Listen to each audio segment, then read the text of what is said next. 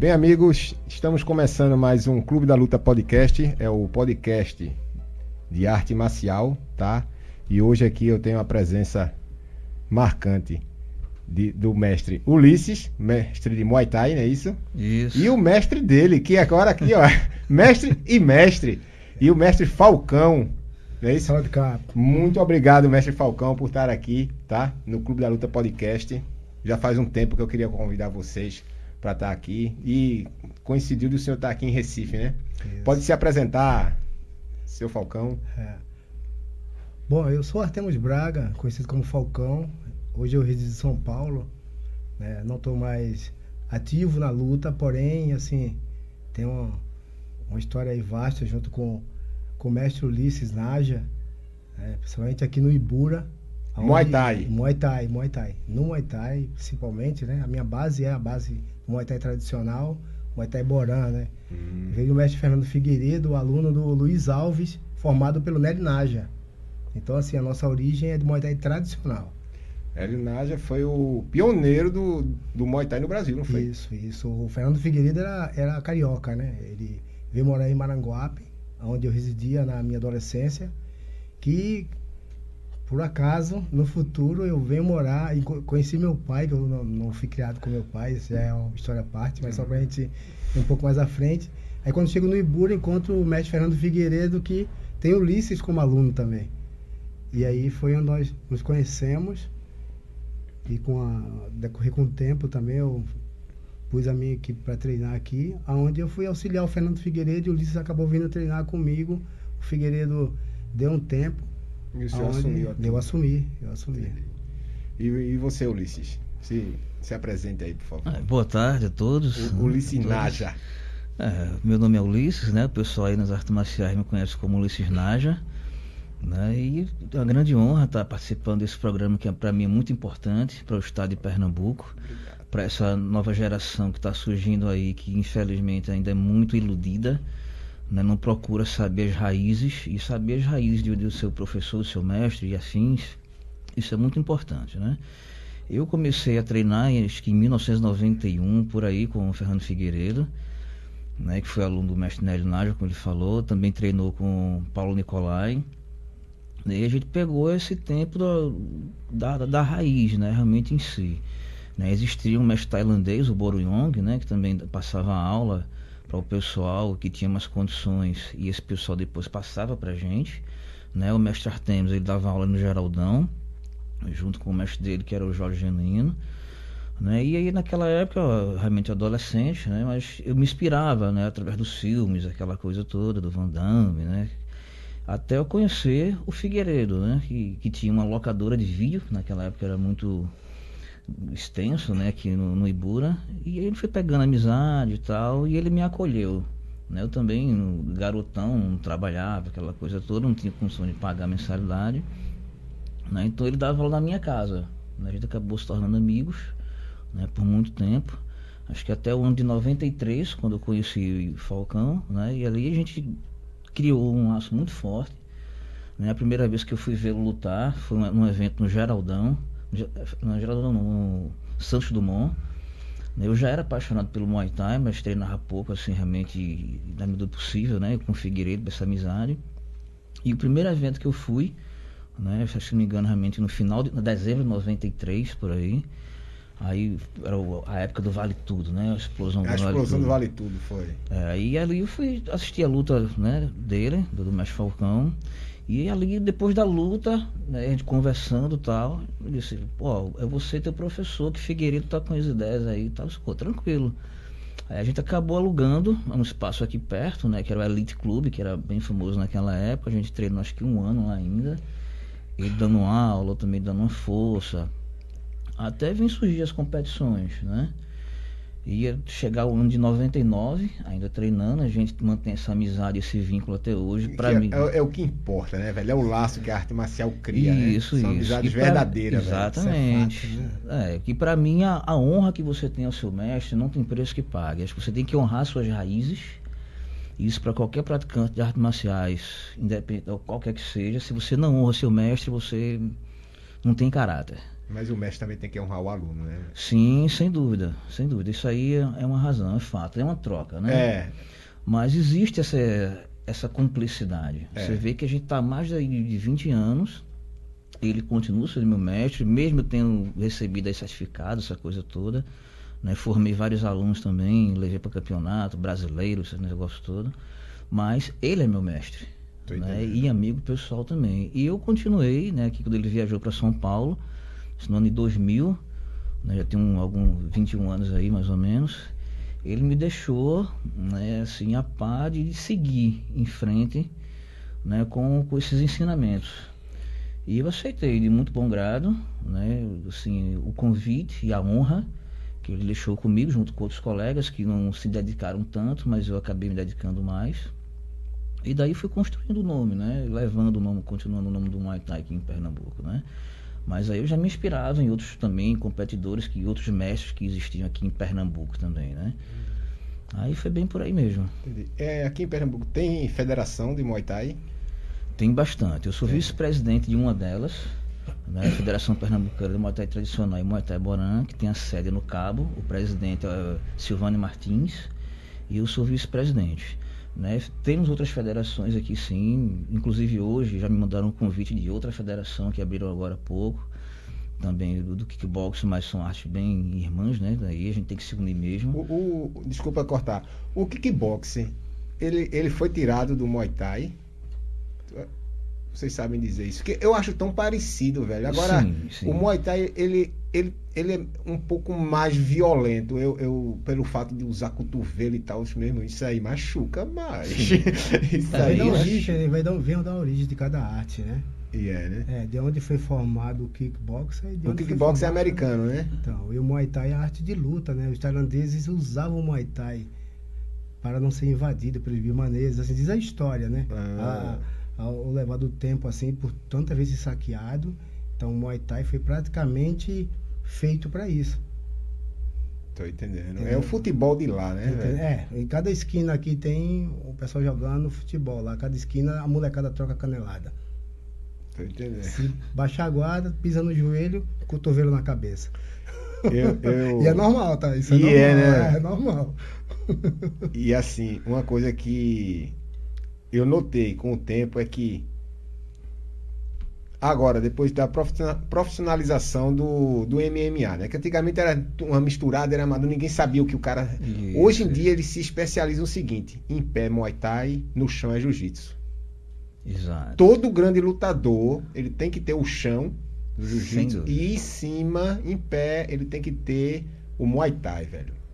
Teve até Anderson Silva, acho que ele foi passar até um tempo na Tailândia para pegar nas raízes lá e tal, antes de, de, de enfrentar um oponente por conta disso. Mas é, um é, é isso né? mesmo. Foi, então, foi o casamento que faltava. Antigamente tinha muito essa rivalidade, né? De chão, de em pé, deitado e tal, não sei o quê. Aí chegaram os atletas e disseram, não, pô, eu quero treinar os dois. Eu quero ser bom no então, chão eu, e quero ser bom em pé. Sou, eu, sou, eu sou suspeito de falar isso aí, porque assim, eu tenho, um, tenho uma pessoa nesse, nesse levado tempo, eu fui atleta do Vale Tudo? Ah. Né? Eu cheguei a mesclar, né? Mesclar no sentido, eu era só do Muay Thai, então eu, eu procurei a academia de algumas pessoas que eram. Meu pai foi atleta de judô, eu treinei da Federação Pernambucana de Judô com o mestre Tavares, com o mestre Deval.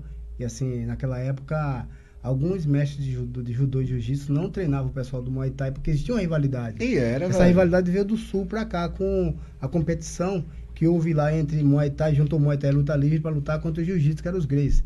Né? Isso é histórico. Hum. Puxar no Google aí, o pessoal vai achar a guerra que teve lá. Entendeu? Então, isso passou para cá também. E quando eu cheguei a procurar algumas academias, eu, eu falo, sabe? Eles se eu procurei. Alguns diziam não porque sabia que eu era competidor. E que assim, em pé, era minha praia. Só que se me põe para baixo, entendeu? Eu sabia que me pegava fácil. Então, assim, comecei a treinar com pessoas. No caso, nunca treinei com kimono. Entendeu? Eu sempre treinei 100 porque o vale tudo era 100. Então, você tinha que pegar que eles chamam de submission, submission. né? O submission.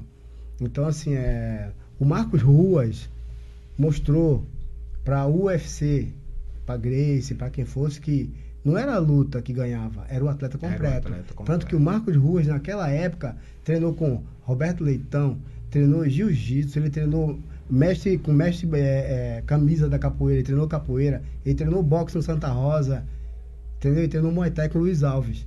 E, mestre, e Ruas, quando o Royce se machucou no UFC número 7, quem ia representar o Grace era ele. Tanto que o Carson chama e pergunta.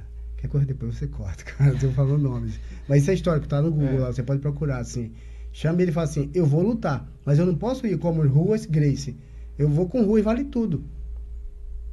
E aí ele foi e defendeu o Rui Vale Tudo e ele é campeão do UFC número 7. E ele ganhou daquele jeito. Até hoje conhece alguns golpes. Ele aprendeu um pouco de cada arte. Sim. Pronto. Isso sim. aqui é o que eu preciso. Mesmo antes da coisa ser evoluída, o cara ele já tinha um pensamento visionário, assim. É, o, o Ruas, assim, é um, pra mim, né? Lógico, o Nage é aluno meu, mas ele tem, pode ter outro ponto de vista. Mas por que eu parava para assistir as fitas do Marcos Ruas? Eu vi que o cara dava uma guilhotina, como é que ele saía? O cara tinha 2 metros e 10. O Beto Leitão gritou para ele, pisa no pé. Quem é que não conhece hoje o Mata Barata? O Foi o Marcos Ruas que criou. Aí, fala, aí ele fala, eu não criei aquilo, era a única coisa que tinha para fazer. Era pisar ou ficar enfocado. Era o pisar. O cara tinha 2,10, pesava 165 quilos. E aí?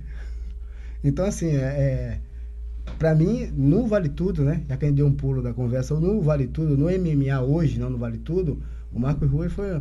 O... Foi um divisor de águas, sim, né? Sim, sim. O pessoal fala, ele foi o criador do MMA. Talvez tenha sido. A turma do jiu-jitsu não gosta quando fala isso. Porque acha que o criador tem que ser sido os Gracie e tal, tal. Os Gracie, cara, eles têm uma, o, o melhor jiu-jitsu do mundo, entendeu? Tem a melhor base de chão do mundo. Ninguém tá tirando essa esse forte. É o jiu-jitsu, é brasileiro, eu, eu gosto muito de falar disso. É, até porque o, o, jiu-jitsu original, ele é bem parecido com o judô. Mais, com, mais parecido com o judô do que com o jiu-jitsu brasileiro, Isso. né? Você ver o, diferencial. É, né? aquela coisa meio mecânica e tal, durão. Eu olhei assim, mesmo, isso é jiu-jitsu mesmo. Esse não é o jiu-jitsu que eu conheço, não, velho. Ah, Mas porque eu só conhecia o jiu-jitsu dos Sim, através então. daquelas fitas VHS ainda, Royce Grace entrando lá e tal, Exato, derrubando é. os gigantes. Que daí você Tudo ficou abismado, né? Eu vi assim que. É. Como, é, como faz isso? Ninguém né? sabia o que era, né? Aquela. Sim. Ninguém sabia. Quando ele derrubava o cara no chão, assim, bolava um pouquinho, daqui a pouco só viu o camarada. Três tapinhas. É, é porque, assim, há, há, algum tempo antes daquele primeiro UFC, já tinha conhecido, já tinha acontecido essa, essa situação lá no sul e sudeste, entendeu? Hum. Que foi o encontro da. É, a junção luta livre e Muay Thai contra o jiu-jitsu. Contra o jiu-jitsu. Grace, né? Principalmente Grace, porque na época era o pessoal da Carlson Grace e o pessoal do Hélio. Entendeu? Que eles treinavam praticamente juntos, depois que houve uma certa separação. Eu te falo porque eu, eu gosto muito de história. E eu não tenho medo de falar, porque eu estou falando tudo que está ali uhum. certinho, não levando mais para um lado nem para o outro. Tem pessoal da luta livre que eu gosto muito também, sabe? Benezé Braga, que foi do Muay Thai, da luta livre, entendeu? Tem vários outros. E o senhor já lutou Vale Tudo? Sim, eu fui praticante do Vale Tudo. Né? É, a gente lutava sem Começou luva, no Muay Thai? Comecei no Muay Thai, meus ah, 14 anos. Aí o senhor viu, ó, aqui em pé eu já tô bem e tá, tal, vou aperfeiçoar o chão agora não. e vou entrar no Vale Tudo. Não, eu poderia te falar isso, mas eu tenho que ser sincero. Ah. Eu vivia disso. É assim, eu abdiquei a, da escola e dizia assim, não, eu vou estudar, porém, eu quero viver de arte marcial. Então, o meu sonho era, quando eu parar de lutar, ter minha academia, o meu dojo e dizer, é disso que eu quero viver. Entendendo. Entendeu? Infelizmente não foi assim, mas a história até onde eu fui, graças a Deus foi ótimo, foi maravilhoso, não tenho nada que falar de mal, assim. É, quando chegou na época do Vale Tudo, eu não sabia o que era, eu só ouvia falar. Né? Nós não tínhamos internet na época. Então, assim, tinha revista, tinha um, um vídeo ou outro que aparecia aí, mas o pessoal dizia, ó, oh, teve essa luta aí. Entendeu? Eu ficava olhando e dizia, pô, mas como é que pode? Cara, não, vale mão limpa, é 10 minutos de round. O árbitro é o, o árbitro é o médico. O cara que fica ali em cima, ele fica só separando para não cair embaixo do ringue, porque não existia grade ainda. Com o tempo que colocaram uma rede embaixo do ringue para não cair. Então, assim, aí eu comecei a ser praticante do Vale Tudo. Aí para isso tive uma base com o pessoal de início da capoeira, que me ajudou muito também. Então, o senhor começou numa época que a arte marcial era olhada meio de lado ainda. Sim, né? sim, né? discriminada ah, muito. Esse cara é um desocupado. Sim, você é o quê? Cara, lutador, é, lutador, é, mas a gente só conhece o Maguila. É. Isso é que nem o Todo Duro existia. Todo Duro era da capoeira. É, foi uma época bem duro. difícil isso sim, aí. Sim, sim. É, eu fiz preliminar Todo Duro, quando ele nem tinha nome assim formado ainda Fiz preliminar do Maguila quando veio no Verão Vivo, evento do Luciano do Vale em Boa Viagem, que era o é, Verde Mar, Verde Novo Verão, sei lá, não era lembro. uma coisa assim, eu lembro entendeu? disso aí. Luciano então, assim, do Vale parece sim, que apresentava. Era lindo, era uma coisa linda. Entendeu, né? cara? Assim, então, assim, é, eu tava num ringue, hoje em dia eu falo pra minha esposa, estou em casa, assim, em São Paulo, falo, como pode, né? Eu era, sei lá, 17, 18, eu tava no Verão ringue, vivo. fazendo luta de boxe, aí tava o Datena me entrevistando no ringue e o Luciano do Vale lá embaixo. Aí você falou, putz, como, é, como, é, como são as coisas, né? É. Da Atena era repórter esportivo, assim. Então, assim, o que ele viu e o que ele apostou, eu, eu, eu, eu tento me olhar de fora, assim, eu tinha 59 quilos, entendeu? Eu era um representante era, do Muay Thai, eu era magrinho, e assim, eu lutava na categoria até 60, porém, quem era de 60 lutava com até 70. O cara tinha 75 quilos, ele queimava 5 e lutava abaixo. Ele estava com 15 quilos mais do que eu. Então, assim, eu sempre fui magro, não fui, nunca fui tão alto e peguei o pessoal mais pesado. Quando ele olhava de fora, dizia: É aquilo que eu quero fazer. Eu posso ser magro, mas. Porque não existia essa história de: Ah, você abre para mim nessa, que depois. Não, não existia essa. Quer ganhar? Vai. Vai ter que cair para dentro. Vai ter que sentar a porrada. Vai ter que botar para baixo e segurar. Então, assim, cara, é, sempre entramos com dedicação mesmo, é, uma, sabe? Uma coisa bastante. Que eu, que eu, observava nos lutadores de Muay Thai é que é sangue no olho, meu velho. Sim, não tem aí, isso não. É, é, porque um corte, um corte, ele, um corte no rosto, ele, ele às vezes, sabe, requer um choque, tem um choque, pá, por causa do sangue, às vezes não é tão grande. E quando você treina e você se corta no treino, você continua treinando, na luta, aquilo é corriqueira, normal. Entendeu? Enquanto isso, em outras artes, cortou um para ali e tal. Quer dizer, quando acontece isso no ringue, a maioria, do, naquela época, dos treinadores, já jogava toalha. O meu não levava toalha. Jorge Genuíno, o Naja, o primeiro Naja, porque esse aqui, ele, ele surgiu esse Naja quando o meu mestre faleceu. Quando eu deixei ele treinado, afiado, estava pronto para lutar, falei, você vai herdar o nome do meu mestre e nós vamos levar isso até o final. E ele virou Ulisses Naja. É, o Jorge Ele não levava toalha. Eu nunca levei toalha. É, não tinha isso não. Eu ele nunca levei toalha. sempre foi assim, ó. Entra, pega, bate e ganha. Simples assim. Aí você diz assim, mas não podia perder? Poderia perder, Eu mas se velho. cair, se cair e ver que não vai sair, você bate. Eu não vou bater por você. Nós não treinamos para bater. Mas se você vê, você é um ser humano, você tem seu limite, né? Vai ter a próxima luta, você bate. Assim, aí o cara dizia assim, poxa, mas se ele tivesse grog, tinha um médico para isso. O médico via e parava a luta. Até parar a luta. Né? É, tem gente que tem outro ponto de vista, acha que eu fui ignorante em certa parte. Eu não acho. Não, luta Porque luta. nós treinávamos dessa forma. Nosso treino era esse. Então. É pra coisa... sempre tirar o melhor de cada um. Uma né? coisa que me assustava nas lutas de Muay Thai, que eu olhava assim, é que era o seguinte. O Taekwondo, a gente fica ali estudando e tal, a gente procura uma brecha para chutar. Sim. Muay Thai não procura brecha, não. Eu vou chutar mesmo que você defenda, vai quebrar seu braço, meu velho. Vulgo, uma das, vulgo. uma das táticas de luta é chutar na guarda. É chutar pra cansar a guarda do adversário. Então, se você treina chutando bambu, se você treina chutando baúba, se você chutando pneu, uma guarda não é nada. Aí, meu velho, não tem pra onde correr. Porque o treinamento. Deus me livre, o treinamento do Muay Thai é esse. com um cara desse. Ah. Que na época. Não, né, vamos fazer um desafio aqui, ó. Taekwondo ver esse Muay Thai. Mas vou, eu viu? Não... O cara chuta com defesa, meu velho. Eu vi no ponto ele quebrar o braço do cara ali, não vou subir, não. Eu não, eu não sei se você conhece, mas é um mestre muito conhecido de Taekwondo. Hoje ele mora em Bom Jardim aí, eu tá mandando um abraço para ele.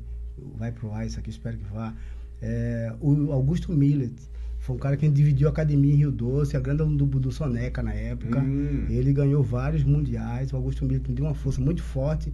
Na época que eu tava bem mal, sabe? Foi no início, mas quando o Jorge faleceu e eu fiquei meio, sabe? Ele falou, não, você é atleta, foi, uma... foi, sim, me chamou pra academia dele, falou, você vai dar aula aqui, sabe? O cara que deu uma estrutura, que conversou bastante comigo, que conhecia o meu mestre à parte, assim, da capoeira, porque o meu mestre também era da capoeira, e o Augusto jogava capoeira também. E o Augusto sempre foi um cara regrado, sabe? Assim, que sempre passou pra gente, ó, é, a questão da luta pode ser diferente, mas o atleta ele vive assim. E isso foi importante. Isso foi importante. Eu tenho, faço, sabe, da forma que eu ligo para o Ulisses bastante, às vezes eu ligo para ele, cara, você não sabe o quanto foi bom. Ele diz assim, não, eu aprendi com você. Não, é, Porque quando eu passei para você, exemplo, cara, ele, sabe, Deus manda umas pessoas assim, eu acredito nisso, sabe, na sua vida, para te dar alguns toques. Aí cabe você, o ser humano também, poder ouvir e ver que é coisa boa acompanhada. E coisa saber, ruim. saber valorizar também, sim, né? tem, que, tem que valorizar. Valorizar. Eu, Ulisses, Ulisses, para mim, é, eu, eu, eu, eu, amo todos os meus alunos, entendeu? A Maga fala como uma família, são uma família para mim. Eu estou em São Paulo, mas quase todos os meses a gente se fala. Quando falam, deixa uma mensagem, eu estou bem, estou na correria aqui, tô sem tempo, mas a gente sempre se fala, entendeu? Sempre. Independente do estado que tá, de onde tá. É, a gente tá sempre conversando. Tem o John em cima que trabalha também na correria louca, às vezes à Lá o, noite. senhor, lá o senhor tá, tá dando uns treininhos ainda e tal, Então, o senhor parou completamente? Não, não é o assim, não dá para parar completamente, porque eu acredito que da forma que eu comecei, que eu me descobri, na, na questão assim, é, eu não fazia mais nada, não fazia no futebol, voleibol, nada, só arte marcial. Então, assim, não tem como parar. Eu sempre fui um atleta. Eu paro, aí fico Dá mais. um pe- tempo, né? Dá um tempo. Por causa do trabalho, né, também, né? É. Mas assim, eu tô sempre correndo, sempre pedalando, sempre pulando a corda, pedindo um saco. Então, hoje eu faço parte do, do clã Ratamuai, lá em São Paulo, do mestre Rogério. Um abração pro mestre Rogério, que me acolheu bem. Passei a minha história para ele, ele pesquisou, ele tem amigos no Brasil inteiro. E, sempre que eu chego lá, sabe, não tem essa história. Porque às vezes é assim, ah, aquele cara ali é atleta antigo, chega aqui, vamos fazer uma casa. Não, ao contrário, como é que você tá, Focão? Você tá bem? Dá pra fazer um round? O menino vai lutar. Eu digo, dá pra fazer um round, mestre. Vou lá, entendeu? Ajudo no sparring, ajudo numa coisa ou outra. Hoje mais não. Eu participei de um aulão no começo do ano, que ele deu lá para fazer uma divulgação. Então acho que isso aí é parte minha. Quando eu faço parte de alguma coisa, eu também tenho que. Se estou de folga, eu vou lá para fazer minha parte, entendeu? E essas coisas que eu tenho que falar assim, é, a pessoa tem que vir para agregar. É. né? Tem que vir para agregar. O Ulisses começou a dar aula. Então, dizia para mim, Falcão, acho que tem uns 5, 6 caras lá bons para lutar lá. Tem uns atletas bons. Vou lá ver. Deixa eu ir lá ver. Aí ela vê. Diz, ó, aquele tá mais assim, aquele tá mais assim. E aí ele foi pegando. Outro dia desci aí para ver uns, uns, rapazes treinando. Eu falei, meu, já passou da hora desse cara O bicho lutar. era bom. Era Não, bom, então, era- pra você ver o quanto o Ulisses foi ficando apurado. No começo, faltava alguma coisa ou outra. Depois eu parei e falei, não, esses caras já estão prontos pra lutar faz tempo, Ulisses. Por que ele não tô ainda? Eu disse, não, porque eu tava esperando o senhor me dar um aval. Eu disse, Não, você não precisa do meu aval. Você tem que ir levar meu marca. Disse, ô Falcão, ah, nós vamos lá e vamos, vamos lutar. Vai ter um evento assim assado. Tanto que às vezes tinha evento que eu acabava nem indo, nem sabia, porque começou a ter muito na época, né? O, o, o senhor começou a levar o Ulisses para evento? Foi o senhor que começou? Não, ele foi com o Figueiredo. Ele começou com o Figueiredo. Já, né? com o Figueiredo. Já, e logo no comecinho... É, ch- chamou o mago, ó, vai ali e dá um pau naquele cara. Vai lá e luta. Missão dada, missão cumprida, né, velho? É, porque assim, a gente não tinha graduações naquela época, era uma coisa muito difícil, né? O acesso. Então o que ele fazia com a gente, né? Comigo e com outras pessoas, ó, tu luta e tu pega a tua graduação. Se tu ganhar, a graduação é tua. Aí você não tinha muita opção, né?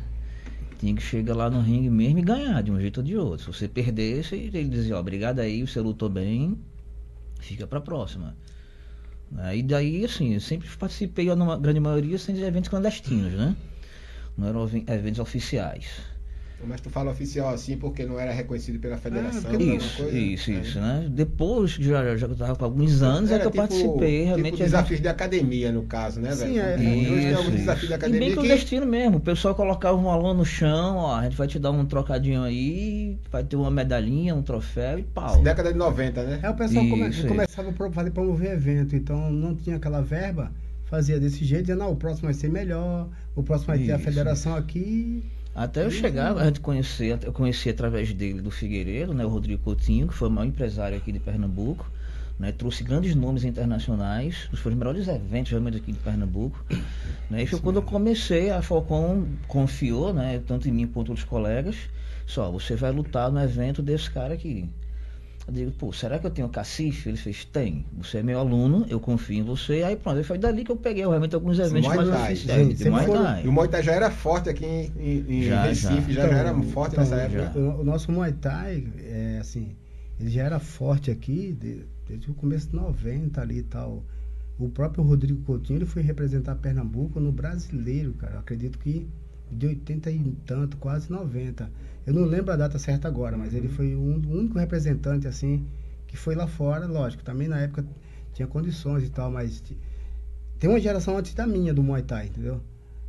Que é do Rodrigo Coutinho, tem o Mestre Boneco, tem o pessoal que tem Isso, mais idade, entendeu? O. Jaca- o Jacaré é um cara que é do kickbox, mas também que já se envolveu muito no Muay Thai, entendeu? É um grande representante um do estado de Pernambuco, né? Ele não mora mais aqui é em Recife, jacaré. mas, é, mas eu é acho um... que eu já vi esse jacaré em competição de taekwondo, velho. Não, também. Não, ele também. participa de arte, Ele várias artes marciais, ele, é também. muito fera. Ele né? também. Já saiu em várias Novembro. matérias, né, de revista. Ele foi também um, um grande exemplo para mim também, né, Ele no tem um 88, currículo- 89. currículo vasto também de jacaré. Ele é, uma É. pessoa. Ele também conversa sempre, eu acredito em Alagoas. Falei com ele semana É, passada. tá do outro estado, tá do estado. aí, É, bem... é, falou pra mim assim que tá disputando o Mundial no interior de São Paulo agora essa semana. Eu falei, putz, essa semana eu tô no Recife. Falou, não, eu vou dar um jeito de passar aí, vou dar um É, foi- abraço. é é um grande campeão e foi um grande exemplo para o estado de Pernambuco. funcionava Né? E hoje assim, é ó. também é um grande exemplo ainda para o nosso estado. O que nós E quer ainda falar. tá competindo aí, né? Sim, é. O que nós temos que falar é a questão de não ser totalmente oficial, que naquela época é assim. Jacaré conhecia um- uma turma do, do, do kickboxing, uma turma dentro do Vandi, Vandi Oliveira. lá, Vandi, lá foi até juiz de uma Cama- luta minha lá em também. Camaragibe. Aí o, o, o, lá, o- no caso, o Jacaré, tinha o pessoal aqui do Imbura. É no Três Carneiros. já né? morou também no barro. Aí tem que pensar, ó, tá faltando tantas pessoas. Então ligava para o Fernando Figueiredo e Figueiredo, tem uns caras. Não, o evento lá vai ser essa, a federação não vai não, mas é nosso. E foi chegando até o ponto de dizer assim, não, a partir de agora, todos os eventos pela federação. De quando o Rodrigo Coutinho assumiu, entendeu? A federação foi pro Geraldão, onde quem dava aula é o meu mestre, o Nádia, né? O Jorge, Jorge Genuíno. Com o tempo, quando ele faleceu, quem ficou lá fui eu, que foi o Rodrigo que me colocou lá, o Rodrigo Coutinho, entendeu? Era pago ou era grátis lá no Geraldão? Então, pagava uma taxa irrisória, tipo assim, dia de hoje, Manutenção 10, e 20 tal, né? reais, pelo Geraldão, só pra fazer a carteirinha, sabe? Pra ter essa manutenção, né? E era manhã e tarde. Hum. Dava aula E o senhor dava os dois horários? Sim. E eu morava em Maranguape, eu vinha de bicicleta. Uma contramão, Eu velho. vinha de bicicleta. Entendeu? Dava aula de manhã, ficava lá mesmo, almoçava ali perto do Geraldão, à tarde dava aula, treinava à noite com o pessoal do Álvaro, que era o mestre do, do Todo Duro Lá na época. também. Que era, à noite lá era boxe. O Álvaro dava aula de boxe, Tudo Que- Duro lá. E... aqui a semana passada foi um mestre de capoeira. Que ele disse que todo também era mestre de capoeira. Mas era, era. Eu não sabia. Tanto que o pessoal viu que ele tinha uma mão boa na roda de capoeira. Pesada, é, né? era aí levaram ele pro boxe, eu não sei como ficou, foi essa história. Mas ele é, é- Eu sou aluno do mestre Doca, né? Eu cheguei a pegar a corda de formato de capoeira pelo Josiel, que é aluno do Doca, lá de Uhum. Rio Doce, né? O Doca que é PM. E ele já falava que tinha um cara da capoeira que era bom de boxe, tinha mão pesada. Foi o Todo Duro que se tornou o nosso grande representante aí, assim, fiz muita preliminar dele. Agradeço muito a ele pelos eventos que ele participou e fez, porque quem, que- quando ele crescia, Pernambuco crescia junto com ele, né? Todo Então, duro, assim, vamos- aparecer aí, viu, todo duro. É. Vamos sentar aí pra gente conversar, bater um papo qualquer dia. Apareça, que aquela. Aquela Estraçalhar. é, aquela, aquela. E uma conversa- figuraça, né? Aquela cara? conversa É, com o Holyfield abraça era- todo mundo, assim. Só não pode pô. trazer o Holyfield aqui junto com ele. Porque não, não tem essa habilidade com eles, não. não, Ele se pega do mesmo jeito. É Eu conheço o mestre todo duro, o negócio é. E é. É, por dentro o negócio é embaçado com ele. Então, assim, é, dessa, dessa, dessa parte aí, entendeu?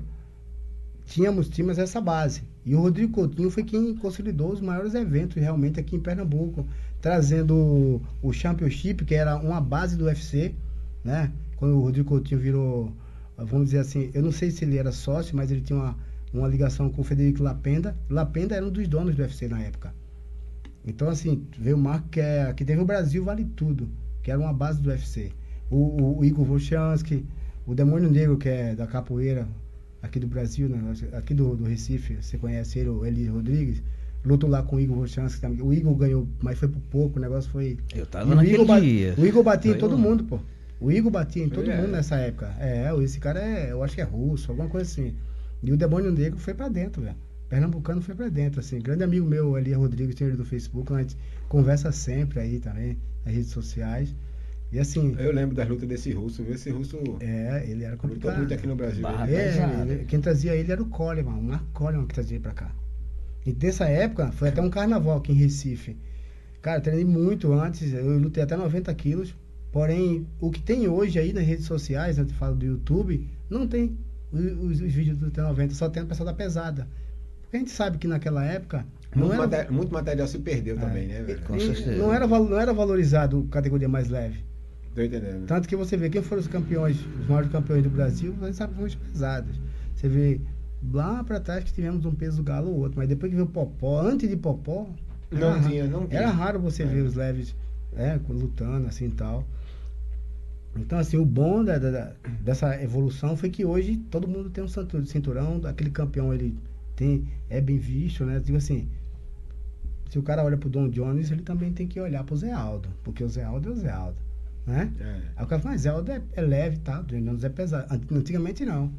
Todo mundo queria ver a, a luta do Holyfield e o do Mike Tyson. Era só o que passava. Era. Exato. Não é verdade? Só peso pesado. Então, assim, o bom, do, o bom da, do que mudou foi isso aí, né? A divulgação, a forma que se mostra as coisas, entendeu? É, eu até lembro na época que o Mário Sucata, né, também isso, era bem presente. Isso, E ele acompanhava muitas lutas aqui em Pernambuco, né? Ele até considerou a gente, acho que no ano 99 para 2000, como a melhor equipe de Muay Thai de Pernambuco. Uhum. Ele até divulgou a gente no Japão ainda, tal. A gente perdeu o contato, né, na época, que era realmente tudo mais difícil. Né? Mas eu, meu, Sucata é atleta do Carlson Grace, da Paraíba, da João Pessoa. Ele é atleta do Carlson Grace, é o mestre Mário Sucata, que a gente também tem muita gratidão por ele. Fomos lutar em Sapé, né? Sapé, eu lutei em Sapé. Eu lutei tava, Vale Tudo também, né? Tava no... O que pode e o que não pode numa luta de Muay Thai? Muay Thai. Pessoal, o Muay Thai, só Muay Thai. tradicional. Muay Thai tradicional, é. Tradicional. Ah, aquele que é a arte de eliminar, velho. Aquele que você. É, no amador não vale o chute na linha de, dos Países Baixos, né? Por assim. No, é. Mas no profissional já pode. Né? Existe a, a é, proteção. Pode, órgão genital pode chutar? É, no nível profissional, aqui no Brasil ainda não é muito usado, mas lá fora ainda é. E fora isso, é bater, né? Você vê, na, você vê lutando na Tailândia, quando o adversário cai, ele toma um chute no chão e o outro não é, não é desclassificado. Então, assim, quando você pergunta o que pode, fica difícil de perguntar. É fácil de responder o básico. O que não pode. O básico, não, é, o, o, básico, o básico. Porque você vê, o, você vê vídeo do Sunshine, ele põe a luva no chão e chuta na cabeça do adversário. Mas aqui no Brasil, você põe a luva no chão e dispara a luta. É, vai muito ter entidade para entidade, né? Então, assim, Federação assim, depende. Pode você isso, disse, não, mas eu vi uma luta do K1 que o cara segurou a perna e chutou. Então, mas K1 já tem uma diferença também das regras. Entendeu? Por isso que, assim, dá pra te falar do Muay Thai tradicional, dá pra te falar do Muay Thai em si. Agora, o que pode naquele evento? Cada evento, antes da luta, eles se sentam e põem as regras na, na mesa. Por isso que acredito que cada de evento para evento muda bastante coisa. Mas, tipo, chutar a coxa do adversário. Pô, isso, é isso básico, aí é, é 90% isso é básico, Você chegou é. perto do cara e dá logo nas suas pernas. Se for aí, eu, Muay Thai, sim. Eu cansei de ver isso muitas vezes, velho. E o Caba foi campeão muito tempo com isso aí. Era, foi o próprio José Aldo. No, acho que foi WC. Que ia lutando com um aluno meu aqui em São José da Coroa Grande. Né? Ele só batia nas pernas dos caras, mas daqui a pouco pronto, o camarada em pé não consegue mais lutar. Daqui a pouco os caras estavam tudo sem poder nem ficar em pé. Eu digo, isso é Muay Thai. Eu não, eu, eu não sei se ele treinou Muay Thai já, alguma treinou, coisa. Treinou, treinou. Mas quando eu vi aquilo ali, eu disse, isso é Muay Thai que esse cara tá levando aí pro Vale Tudo, velho. É, a gente viu a luta dele aqui no Geraldão, né, de boxe, inclusive, do, antes dele ser famoso, né? Também do, do próprio Vale Tudo. Eu cheguei a conhecer os mestres dele também, que tem um já falecido aqui da Paraíba. Né? Então, assim, tem um pessoal com, com um histórico legal. Né? Esse ele tá pessoal tá também veio de, tá de, de, de um lugar. Já com o Pederneiras, falando é. ruas. Ele já veio, de pessoal que, que, que, graças a Deus, conseguiu fazer um nome, né? Também veio de, de uma base, né? Que a gente chegou a acompanhar também os mestres deles, assim, também, fez amizade. Tem muita gente boa ainda aqui em Pernambuco, né? Como o mestre Glauber Barbosa, tem o, o, o Carlinhos do R11. Te, tem muita, muita gente Muita boa. gente do, do Muay Thai que migrou pro MMA Sim, sim. sim. sim. Eu tenho até um meu. Mais dinheiro também, né? O Muay Thai nunca foi muito valorizado, né? naquela época você fazia assim, no profissional, digamos que você chegasse no máximo a ganhar, há 20 anos atrás, 200 reais numa luta top de linha, pô, vale tudo te pagar 500, mil, 1.500. A moto. Né? Tinha muito isso também, vale, valia realmente. Dava né? um carro o valor de um carro, mas aí era circuito. Tinha oito homens, tinha que sair um campeão. Entendeu? Tô entendendo. Tem aqui o Nino Bala que participa de Vale Tudo aí, foi aluno meu do Geraldão, da época do Geraldão. É, gente boa, hoje gente tá, boa. Hoje tá no MMA. Tem os seus alunos lá também.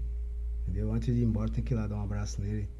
Tá cobrando, mas você não vem aqui, eu vou, eu vou, tá? O tempo tá espremido, mas eu vou. No MMA, eles levaram o, o Muay Thai completo ou eles tiraram só algumas coisas do. Não, levaram a base. A, a base, base, porque o que acontece? O Muay Thai nós trabalhamos assim, é, praticamente muito em pé. se, se o adversário entra com o básico de solo, né?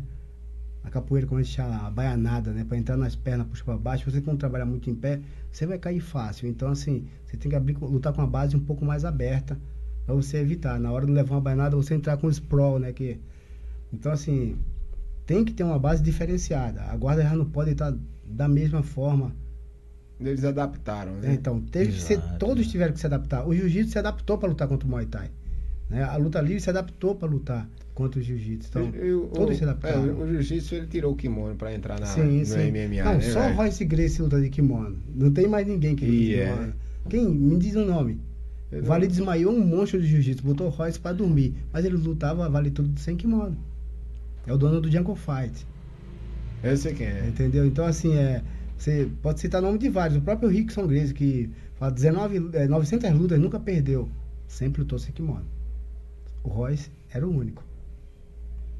É, por isso que assim, representar realmente a arte em si, né? De vender o produto. Né, por isso que, né? como um não representante do jiu-jitsu, eu me orgulho de dizer ele é um ótimo mestre. Esse é o, o jiu-jitsu brasileiro. Com certeza. Porque às né? vezes você não é do, o cara não é, é, o atleta não é da arte. Ah, mas aquela arte não. Você tem que ver para onde ele andou. Ele representou muito bem nosso país. Com certeza. Né? E com jiu-jitsu totalmente diferenciado, né? Meu velho, ele teve uma coragem de monstro ali nos primeiros UFC e tal. Sem então, dúvida. Se né? agarrar com um cara de 130 quilos, 120 quilos, os caras, você viu os braços do homem, parecia uma coxa, velho. Sim, sim. Então, deitava Absurdo, cara, né? Com certeza. Então, é um dos motivos, é, ele foi um dos motivos de pessoas como eu, que era tão magro, subir e lutar com 10, 15 quilos a mais e dizer assim, não, mas se ele pode, eu posso. É. E Lógico, nem todo mundo ia falar eu, isso. Eu, me, assim, eu me lembro da entrevista dele, ele falou assim, se eu entrar sem camisa, eles vão me socar, velho. Mas eu entro com o kimono, aí eles vão me agarrar, e é isso que eu quero. Lógico, lógico. eu quero que eles me agarrem. Sim. É Tanto que você vê que ele começava em pé. É, era a tática dele. Era a tática dele. Vem cá, pega aqui na minha manga, me leva. Os camaradas sem noção, sem nada. Aí agarrava o cara. E... Inteligentíssimo, né? É, não, ele agiu ali, ó. Ele tava anos luz na frente ali, pô. Ele realmente, assim, tem, tem um auxílio do pai dele, o Hélio Gracie, ele sempre foi um mestre fora de série. Que o mestre Hélio veio aqui no Recife, né? Ele foi, já veio. veio existia nos anos 70 aqui no, no Recife a TV Ring Torre, Isso. né? Que o pessoal não, não conhece, essa geração nova não conhece, mas ele veio aqui nos anos 70. Quando, quando eu lhe falei que eu treinei com o mestre Tavares na Federação Pernambucana de Jiu-Jitsu e, e, Judô, né? Que a, a de pugilismo era a mesma. O mestre Tavares treinou bastante gente para o que lutou na TV Ring Torre aonde o Hélio Gracie veio lutar aqui. Isso era a década de quê? De 70? Ivan Gomes, 75. Né? Lutou com o Ivan Gomes, não foi isso? É, 75, anos 70, realmente lutou ali. com o Ivan né? Gomes, ele, entendeu? Ele lutou com, assim, tinha muito lutador bom, né? O Rei Zulu é dessa época. É, Rei Zulu tem vídeo no YouTube ainda, né? Tem, tem, não, Zulu lutou com, com, com Hélio e Zulu lutou com, com o Rickson. Zulu, né? Só que o Zulu fala, né? Assim, eu, aí ele diz assim, ah, eu perdi porque era a regra deles e tal. Tô entendendo. Sempre tem aquela coisa, mas assim, a luta é monstro, luta de monstro, você precisa ver. Ele era muito grande, Zulu, velho. Sim, ele era ele muito grande e ele mesmo. batia de mão aberta que batia. Camarada, pra entrar no ringue com esse cara aí tem que ser muito doido, viu? É, com certeza. Ele gostava de ficar fazendo careta, né? É. ele tem dessas coisas do Zulu, né? Verdade. Eu ah. cheguei a ver luta livre no, no circo, cara. Entendeu? Assim, a, a minha época, a minha geração de criança, eu vi luta livre no, no circo. Já começou a se encantar dali. Ah, lógico. Hoje, hoje eu tem, tem alguns eventos aí, né? Sem estar tá citando nomes, que eu acordo às sete da manhã e estou lá assistindo assim. A minha esposa diz, você não está vendo que aquilo é arrumadinho? Disse, Entenda, quando um homem de 100 quilos pula de cima do ringue, é. cai em cima de outro e não machuca ele, esse cara é muito bom. Com certeza. Tem que ele ter muita técnica no, também para não né, machucar. Tem né? que ser muito bom em fazer. Ele pula com os dois pés, pau, bate no outro, outro cai fora do ringue e, e ninguém se machuca. se machuca. Entendeu? Só quem faz é que sabe quanto isso é, é ser bom. Porque se você for fazer sem treinamento, só de cair em cima do ringue já se machuca. Né? Então, assim, eu, essa é uma das coisas que eu gosto muito de assistir quando eu não estou pesquisando lá vídeos do passado. A, a, gente, a gente vê muito essas coisas do passado e vindo agora para o presente. O, vou falar pelo taekwondo, que é o que eu conheço. O taekwondo ele deu uma distorcida do que ele era para o que ele é hoje. Para se adequar a, as Olimpíadas, para agregar, agregar mais atletas. Entendeu? Com Foi tirado muita coisa. Muay Thai teve isso também. Sim. Ou o Muay Thai de hoje é o que vocês treinaram na década de 80, 90? Não, não. De forma alguma. Está muito corrompido. Tanto que foi por isso que o meu maior motivo de ter me afastado. Né? não nego isso para ninguém quando o pessoal me pergunta, às vezes me convida para dar uma aula, para academia, só não vou porque está muito corrompido. Hoje em dia o cara assiste um vídeo no YouTube e virou mestre. Né? Venda de certificado, todo pé de esquina tem um mestre Muay Thai hoje em dia. Então os caras não estão preocupados com técnica e nem aprender. Hoje ninguém quer mais ser aluno. Todo mundo quer ser mestre professor. Então, corrompeu muito sim, inclusive né, na própria Tailândia, alguns anos atrás, quiseram fazer, inclusive aqui no Brasil, né, um Muay Thai olímpico. E o próprio rei lá não aceitou. Não, o Muay Thai é isso aqui, quem quiser fazer é isso aqui. Se vocês quiserem corromper, é problema de vocês. Aí realmente cada um ali foi pegando uma coisinha para onde rolava o dinheiro, que o Muay Thai hoje ainda vende muito fácil. Né? Então teve outras migrações de pessoas de outras artes, mas que chega numa loja da vida, compra um short lá do Muay Thai, virei professor de Muay Thai. Né? Às vezes entra numa entidade que não tem nada a ver, mas pega uns certificados, ele muda uma coisinha ou outra, virou mestre. E não tem uma fiscalização, uma coisa assim que podem fazer para desmascarar esses. Existe, esses... né? Existe o, o, chamado delegado regional, só que tem aquela coisa. A partir do momento, já me até me convidaram também para ser delegado regional e tal. Mas a partir do momento que você vai na academia de um, de um cidadão desse aí desmascarar, você acaba arrumando uma intriga que pode acontecer até uma tragédia nos tempos de hoje em dia, né? Então é melhor você evitar certa coisa e recomendar que cada aluno procure a trajetória do cara, procura de saber onde o cara, os cara veio. Os pais também, né? Exatamente. E aí quem vai sofrer mais é o aluno, né, sim, velho? Sim. Exato. Pega exato. um cara, pega um cara sem história, tu é mestre, tu, tu dá aula tal, quem foi teu professor, né, velho? É, tu treinou Tem... com quem, tu veio de onde, eu recomendo sempre fazer isso. Os pais estão tá sempre acompanhando seus filhos, ver aonde eles estão indo, quem é aquela pessoa que está dando aula, ver o certificado histórico da pessoa, porque assim, depois fica complicado, depois fica difícil refazer isso aí. É uma responsabilidade, né, velho? É, você está ligando com o corpo e com a mente da, da, da pessoa. Eu, quando conheci as artes marciais, através do mestre Jacaré e outras artes, né, até chegar ao nível do Figueiredo e do mestre Falcão, eu fiquei por quê? Porque eu vi que os caras sabiam o que estava fazendo. Pô, se eu deslocasse um ombro ali, como ele me ajudou várias vezes, né, pô, se quebrar o nariz, como é que faz? Se esse cara passar mal, o que é que está acontecendo? Pô, e tem muita gente, aí você já vai, ah, o cara levou um chute, não, bota ele no cantinho, joga água no rosto, passou ali, ah, beleza. Pô, deve ser, deve completamente sem noção, né? É como eu conheci, assim, de verdade o Nath, né? Conhecíamos, ter visto alguma vez na academia. Estavam fazendo uma luvinha, como a gente chama, um treino. E aí ele jogou um soco, eu saí da frente, o ombro dele deslocou. O Figueiredo tinha saído da academia, só estava eu. Eu tirei a luva dele, coloquei ele na cadeira, colocamos o braço, o ombro dele no lugar. Aí ele perguntou para mim, mas não, agora a gente vai para o hospital, vai tirar um raio-x e ver se está certinho, porque eu não sou médico. Mas o básico do corpo humano, vocês aí tem que saber. Ah, o cara pagou, vou logo pegar álcool e colocar no nariz dele. Não, não, não, não. Ele tá com consciência, só o ombro dele tá Você tem que é ter noção do que é arte marcial de verdade, né? Você tem que. Não é só chega lá, é, dá chute, soco em ninguém. Que soco é, qualquer uma... bêbado dá. Ah, o cara foi nocauteado, tá? Ele para e ele não volta. Não, o cara, ele tá grog, mas ele vai voltar. Não, ele não vai voltar. Porque toda vez que existe um que chega a nocaute, que você, você faz uma lesão no cérebro. Essa lesão ela tem que sarar. É. E aí tem um certo tempo para você voltar sem lutar. Tanto que a federação não deixa, se você for nocauteado, lutar mês que vem. Você não pode lutar mês que vem. Entendeu? Aí se for uma bagunça, você luta mês que vem. Na bagunça você luta. Num, num órgão sério, não. Ah, eu vou até interromper aqui. Eu lembro desse fato engraçado que aconteceu nesse dia. né? Até que, inclusive, assim, a gente era muito unido, né? Nossa, nossa equipe. Né? E nesse dia, né, ele chegou, ele tava com outro aluno dele, que era grandão pra caramba. Né? Ele chegou assim, pô, Mago, desculpa aí, velho, aconteceu isso aí, foi uma fatalidade e tal. Eu disse, mestre, esquenta não que amanhã eu tô aqui de novo. Aí no outro dia cheguei com uma faixa aqui, com a luva de um lado assim, cara, e aí, aí dali a gente criou assim, esse vínculo. No olho, meu velho. É, a gente criou esse vínculo que perdura até hoje. Eu, né? Que a pessoa perguntava assim, mas ele deslocou o ombro, tá, mas ele foi de um braço, não foi? Ele vai treinar. Se vai movimentar só com um. Ele tem um braço, tem duas pernas. Não, é, tem, tem, pode, tem, pode acontecer isso, vamos dizer assim, até no. Algum, aconteceu comigo no evento, eu quebrei minha mão. Minha mão eu quebrei a mão mesmo, foi o dedo. eu tava lá, eu era corner nesse dia. Também, eu lutei né? até o final da luta, mas eu lutei com a mão só. E por que você não tá batendo? Depois eu te mostrar. Quando eu tirei a luva, eu mostrei. Entendeu? Então assim. Poxa, mas. Não podia ter parado? Podia, mas fala pra mim, isso aqui é risco de vida pra mim? Não.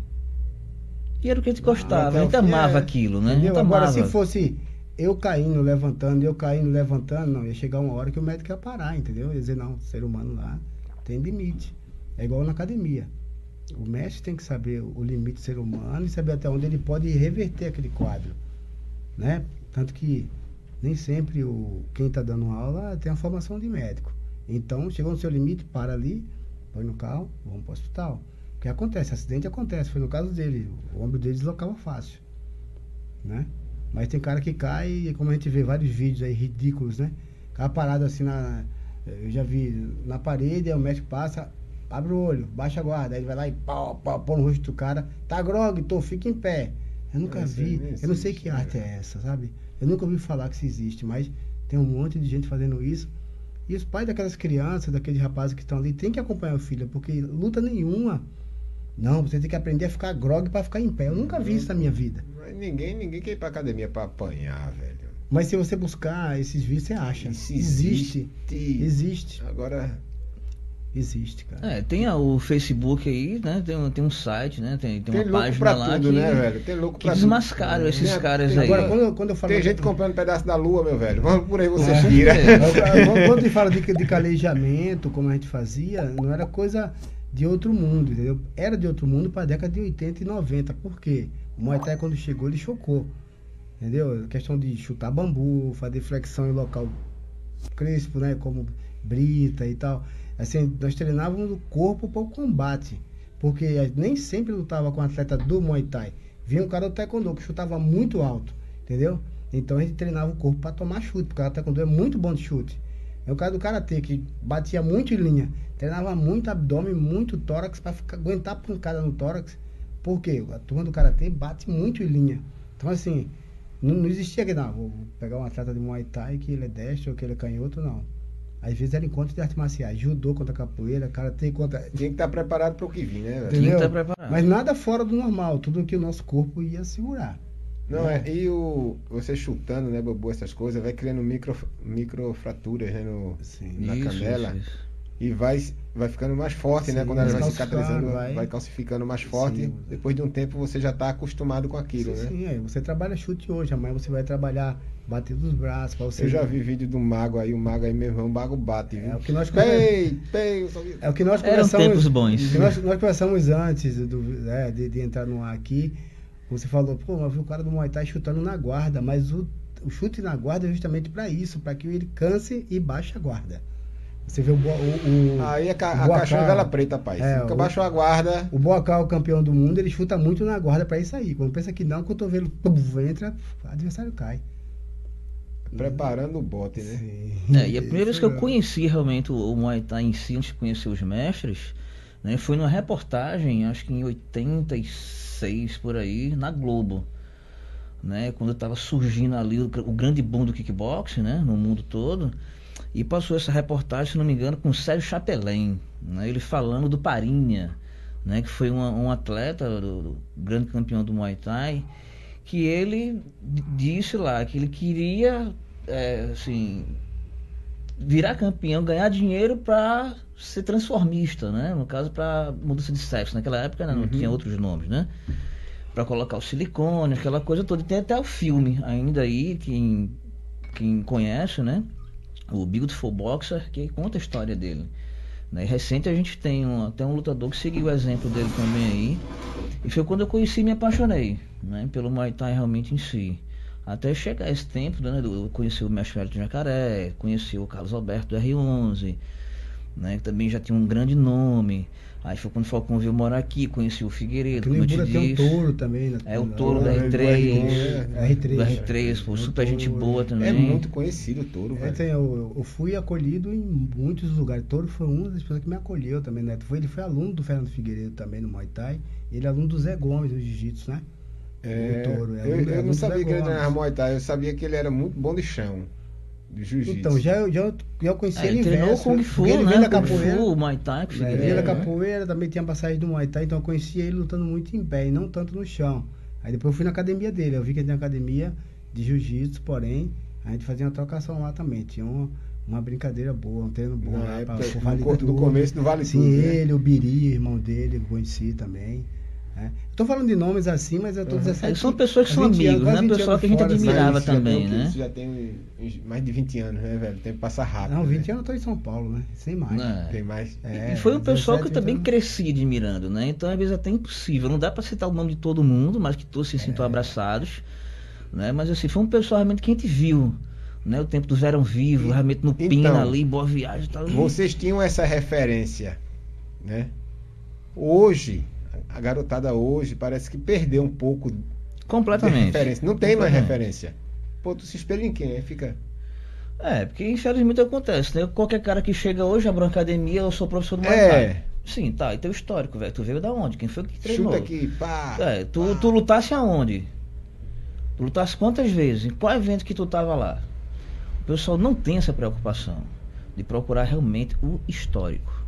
Né? E hoje realmente o motivo de eu ter me afastado. Eu conheci e reencontrei o mestre TC, Gival TC, né, que lutava nesse tempo também do, do Todo Duro, que tinha roda de capoeira ali no antigo camelódromo, né, quando estava construindo, junto com outros grandes nomes também da capoeira. Né, e o pessoal realmente não se preocupa em procurar o histórico. Só quer chegar na academia e juntar a fome com a vontade de comer.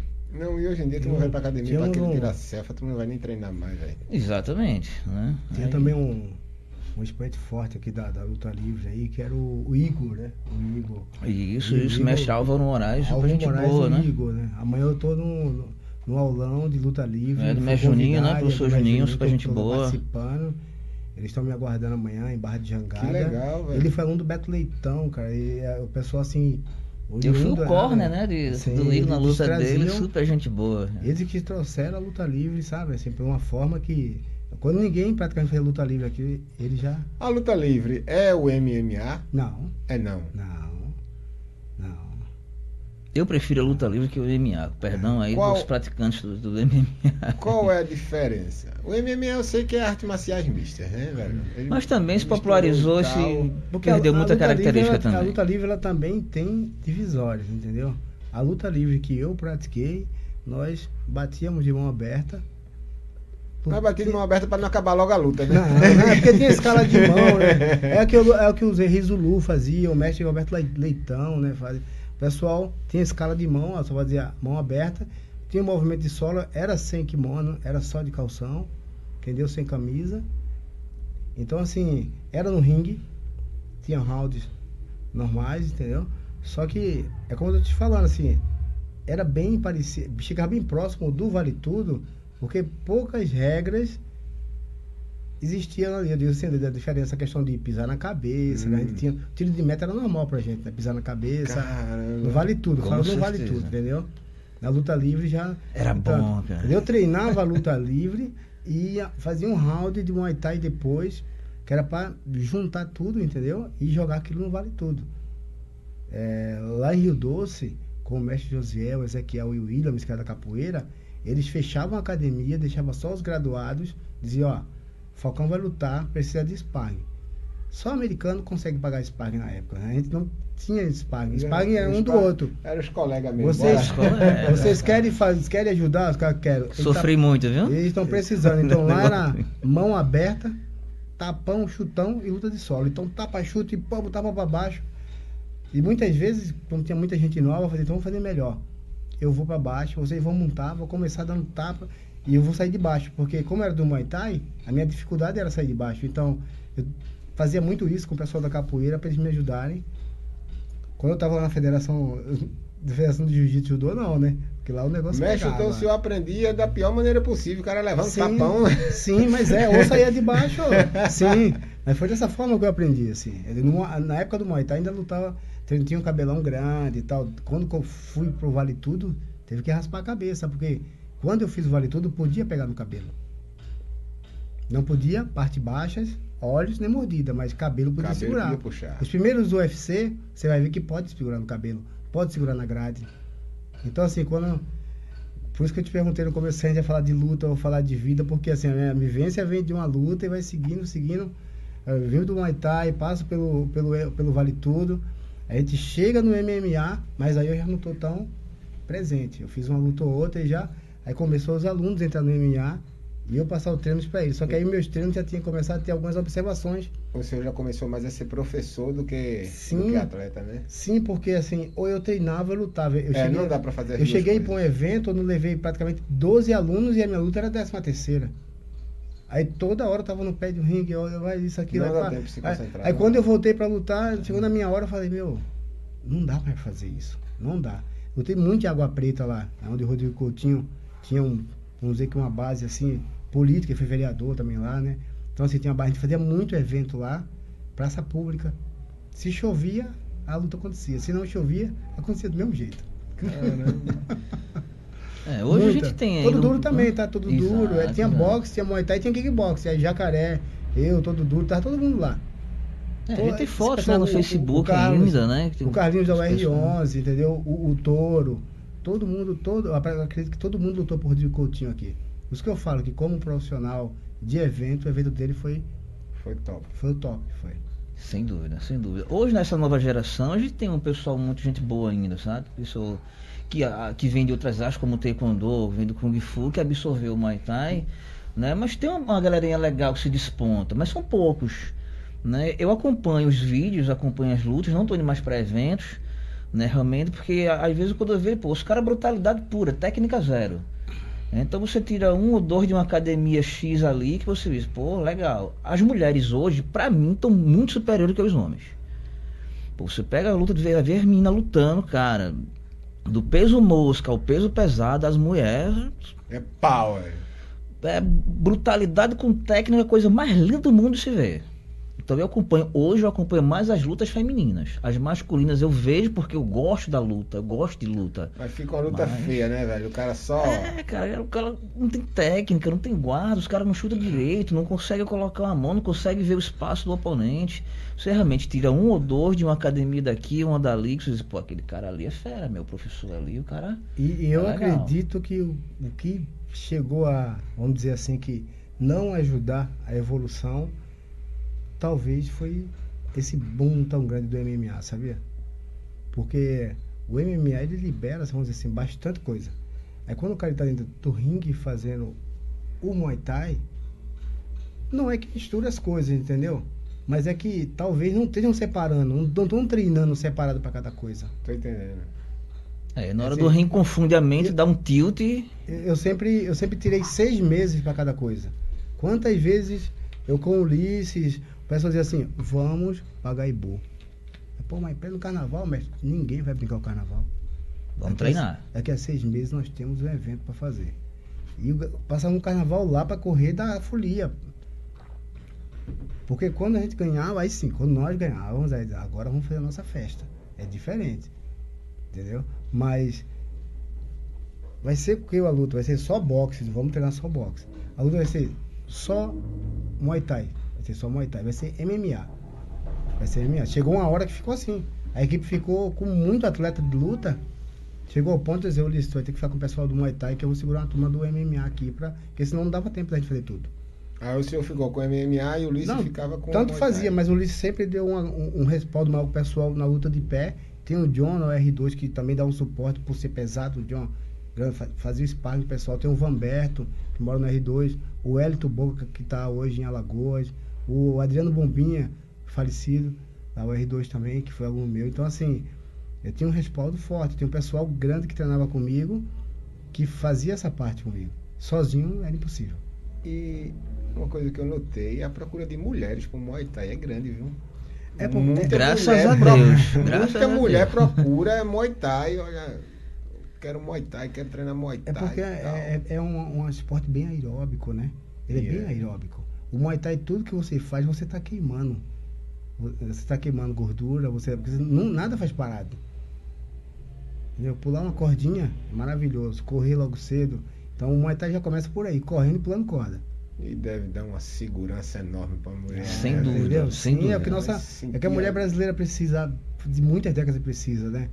E ter uma base, pelo menos uma base de segurança. É, né? Eu tive alunos que precisaram se defender, inclusive algumas que são trabalham na área jurídica, né? Hum. Alguns que trabalham até com, sei lá, o lado, vamos dizer assim, do crime, né? Que, que precisaram usar né? E diz, poxa, o negócio funciona. Usar Muay Thai na vida real. Na vida real. Se defender de assalto. Né? assim. Daí você tira como era o treino. Eu tenho um, um, um aluno chamado Hélito, o apelido é Camelo. O Hélito treinou comigo antes de servir o exército. Ele foi da PE. Ele falou pra mim assim, mestre, se eu não treinasse com você, eu não ia aguentar o que eu passei na PE. Ele falava, por quê? O treino lá é puxado, meu.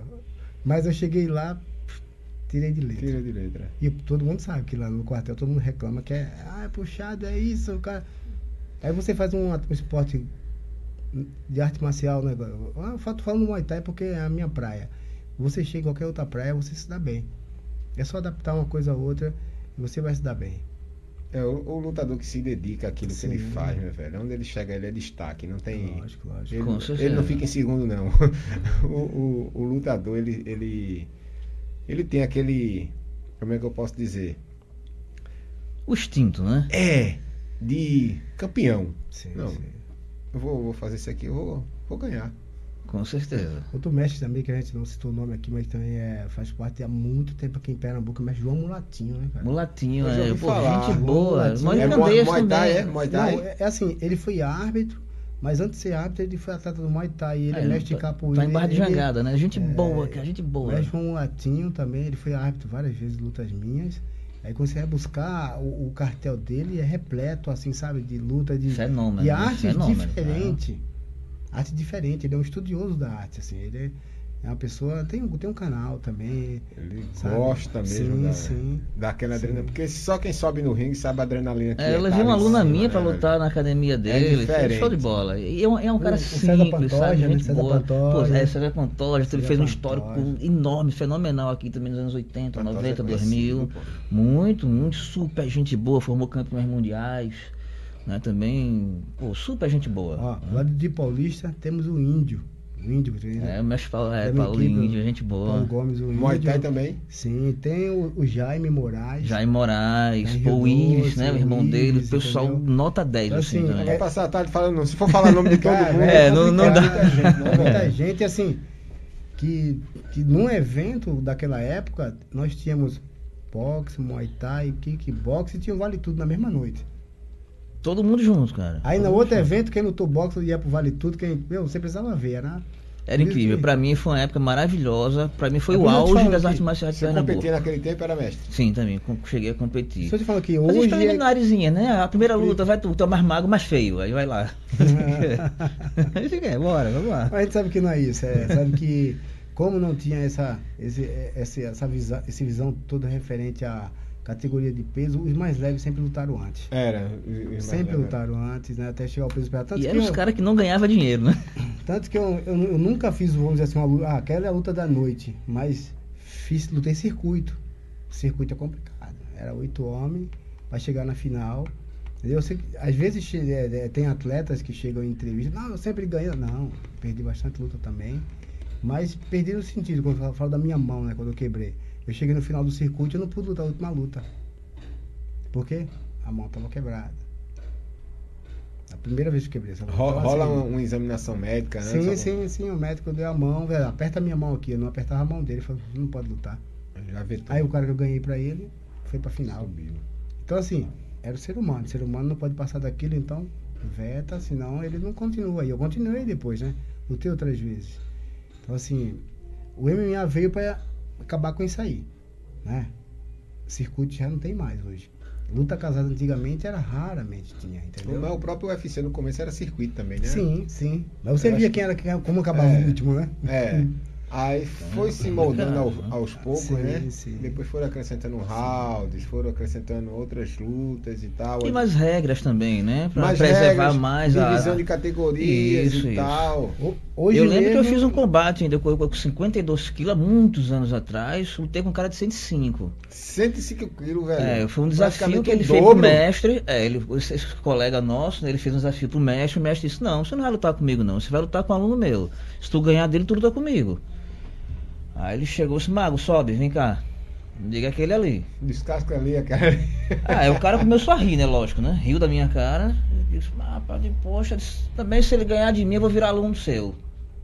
Aí eu levei um pau, lógico, né? Uma surra. Primeiro round, aí ele chegou pra mim e disse, o que é que tá acontecendo, Mago? O cara é grande. O problema é dele, velho. Vai lá e faz o que eu te ensinei. Aí usei cotovelo, canela, joelho, que as laranjas começou a subir no cara, o cara fez, vou, mas não. Eu digo, agora você vai apanhar, você deu em mim. é, e ali a gente virou amigos, cara, assim, né? Ele virou com... aluno do mestre. Eu já tava com ódio no coração, já tava, que eu tô ligado. Tava, eu vou descontar. É, quando o cara me chutava, eu não voava no ar, né? Ele me dava um soco, eu rodava e caía. Os né? desafios eram a parte de, de categoria, entendeu? É, por várias vezes eu fui pro interior do estado com o Rodrigo Coutinho e o Elias Rodrigues, o Demônio Negro, ele subia no ringue e desafiar qualquer um qualquer que tivesse na plateia. É quisesse subir. E várias vezes eu vi o pessoal interior subir e não tem essa não. Podia ter mais peso, menos peso e. Entendeu? Apanhava do mesmo jeito, ele não tinha discriminação não, né? Vai apanhar, não, vai apanhar por igual. Ia, ia pra pancada, tem essa história não, ia pra luta, entendeu? Assim, o desafio é diferente de categoria. Agora pra casar a luta é diferente, aí tem que ser. Hoje em dia tu tem um medo de 500 gramas. Não, 500 gramas mais. Porra, eu, já levei aluno meu que carro de 100 gramas, o cara fez o cara correr o estádio todinho com o chiclete cuspindo ali pra perder 100 gramas do cara. Essa corta, isso, esse cara. corte de peso hoje que é desumano, né? Quantos, quantos não passam mal na hora da pesagem? Eu acho que você já viu alguns vídeos aí, já, tá desmaiando na Absurdo, mas, né? Mas, também, às vezes, o cara é de duas categorias acima, porque quer lutar lá embaixo. É, assim. Não era pra aceitar, não. Eu já vi o cara dentro da sauna, né, pedalando na bicicleta e com a, aquela capa de motoqueiro e. e lá fora. E tem gente que assim, usa muito Deus. isso ainda, né? Para poder subir de categoria, descer de categoria, tem muita gente que usa para poder participar do evento. Senão você não consegue sua vaga, né? Para você fazer seu ranking ali, manter seu nome. Né? Tem, tem que ter. Às vezes é, é meio inevitável. É também. A, às vezes o camarada tá o quê? 84 quilos, apanhou da categoria todinha já. Não, vou dar uma baixada aqui para ver se eu pego. É, e tem que baixar né? ali 15 quilos de repente. É. E... Bum! Ó, apareceu uma luta ali em 70 quilos. Tu vai, vou. Mas o problema não é, não é baixar. O problema é manter. Mas aí, então, é isso aí que tá. Ele não precisa manter. Ele só precisa baixar até a hora da, da pesagem. Hum. Ah, mas também mas na outra luta, muito grande. Mas na outra luta corpo, tem que bater né? o peso de novo. Depois da luta? Não, na próxima luta tem que bater o peso. É, é. Entendeu? Então chega uma certa hora que o corpo dele não consegue. Não reage mais, né? É como Entendeu? um liquidificador, né? Tem vida útil. Não consegue, é o ser não humano, consegue não consegue, não consegue. Tem N atletas aí, sem citar nomes, que foram campeão do mundo abaixo do peso, entendeu? E hoje, assim, Hoje não. Um tempo depois não, não conseguiu manter. Mais. Quando pegou alguém do peso, saiu destruído do ringue. Entendeu? Então, assim, isso é histórico. Isso, é, foi, isso é fato. Sempre foi feito dessa forma, né? Eu acho que, sabe como isso ia acabar? É se você se pesar antes de subir no ringue. Bom. Vai lutar agora, né? Já passa na balança. É, hoje em dia tá, tá acontecendo bastante nos eventos, tá acontecendo. Já passa na balança. É o UFC um dia antes, né? É o UFC um dia antes. Um dia antes Aí dá tempo do cara recuperar 20, aquele 24 pezinho. Tem camarada que recupera 12, 15 quilos, pô. É muito Absurdo, coisa. né? Você vê que é muita coisa, né? Muita é, coisa. é. Um, sabe que um impacto de 12, 10 quilos a mais é muita coisa. Não, e eles param de beber água, eles fazem um, um monte de coisa, Sim. velho, e tal. Absurdo, né? Chega a ser absurdo. E é tanto, não sei se vocês sabem, mas a, a pesagem que é transmitida é uma pesagem fake agora. Porque eles se pesam de manhãzinha Aí eles tabelam, escreve tudinho tal. Aí o atleta já pode comer, porque era muito tempo para o atleta ficar Isso. sem comer.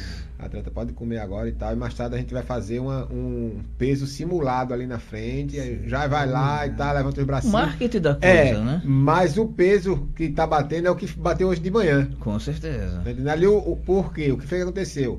A galera já tava cobrando. Porque na hora da pesagem o atleta chegava desfigurado Com certeza. A imagem. Toda acabada.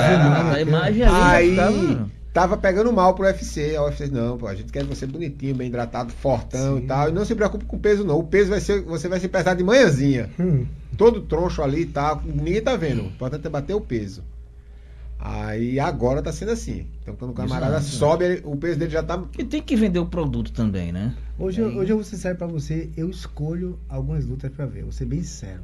Eu não consigo assistir alguns dito cujo ali, porque são alguns queridinhos, é, nem ali deveria com estar. Com certeza. São com os caras que não subiram a escadinha para estar até lá. Então, assim, eu evito.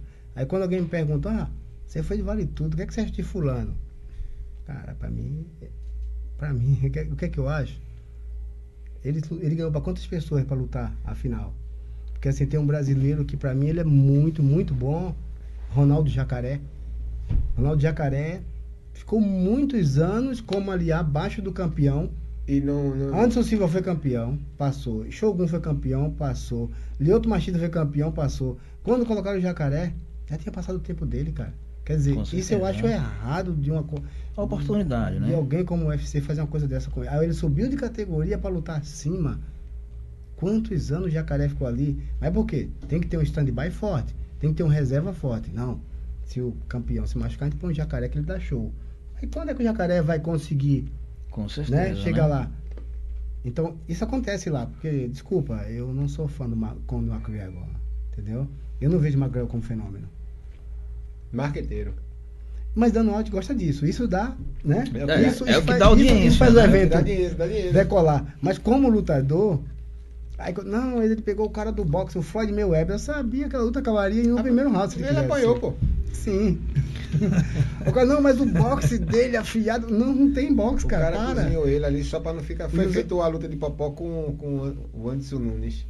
Popó não quis derrubar ele ali, não. Ali eles só quiseram fazer um show sim, e é, tal. Tá, um coisa, entretenimento, né, né na sim, verdade. Sim, ali não foi uma luta, foi um entretenimento.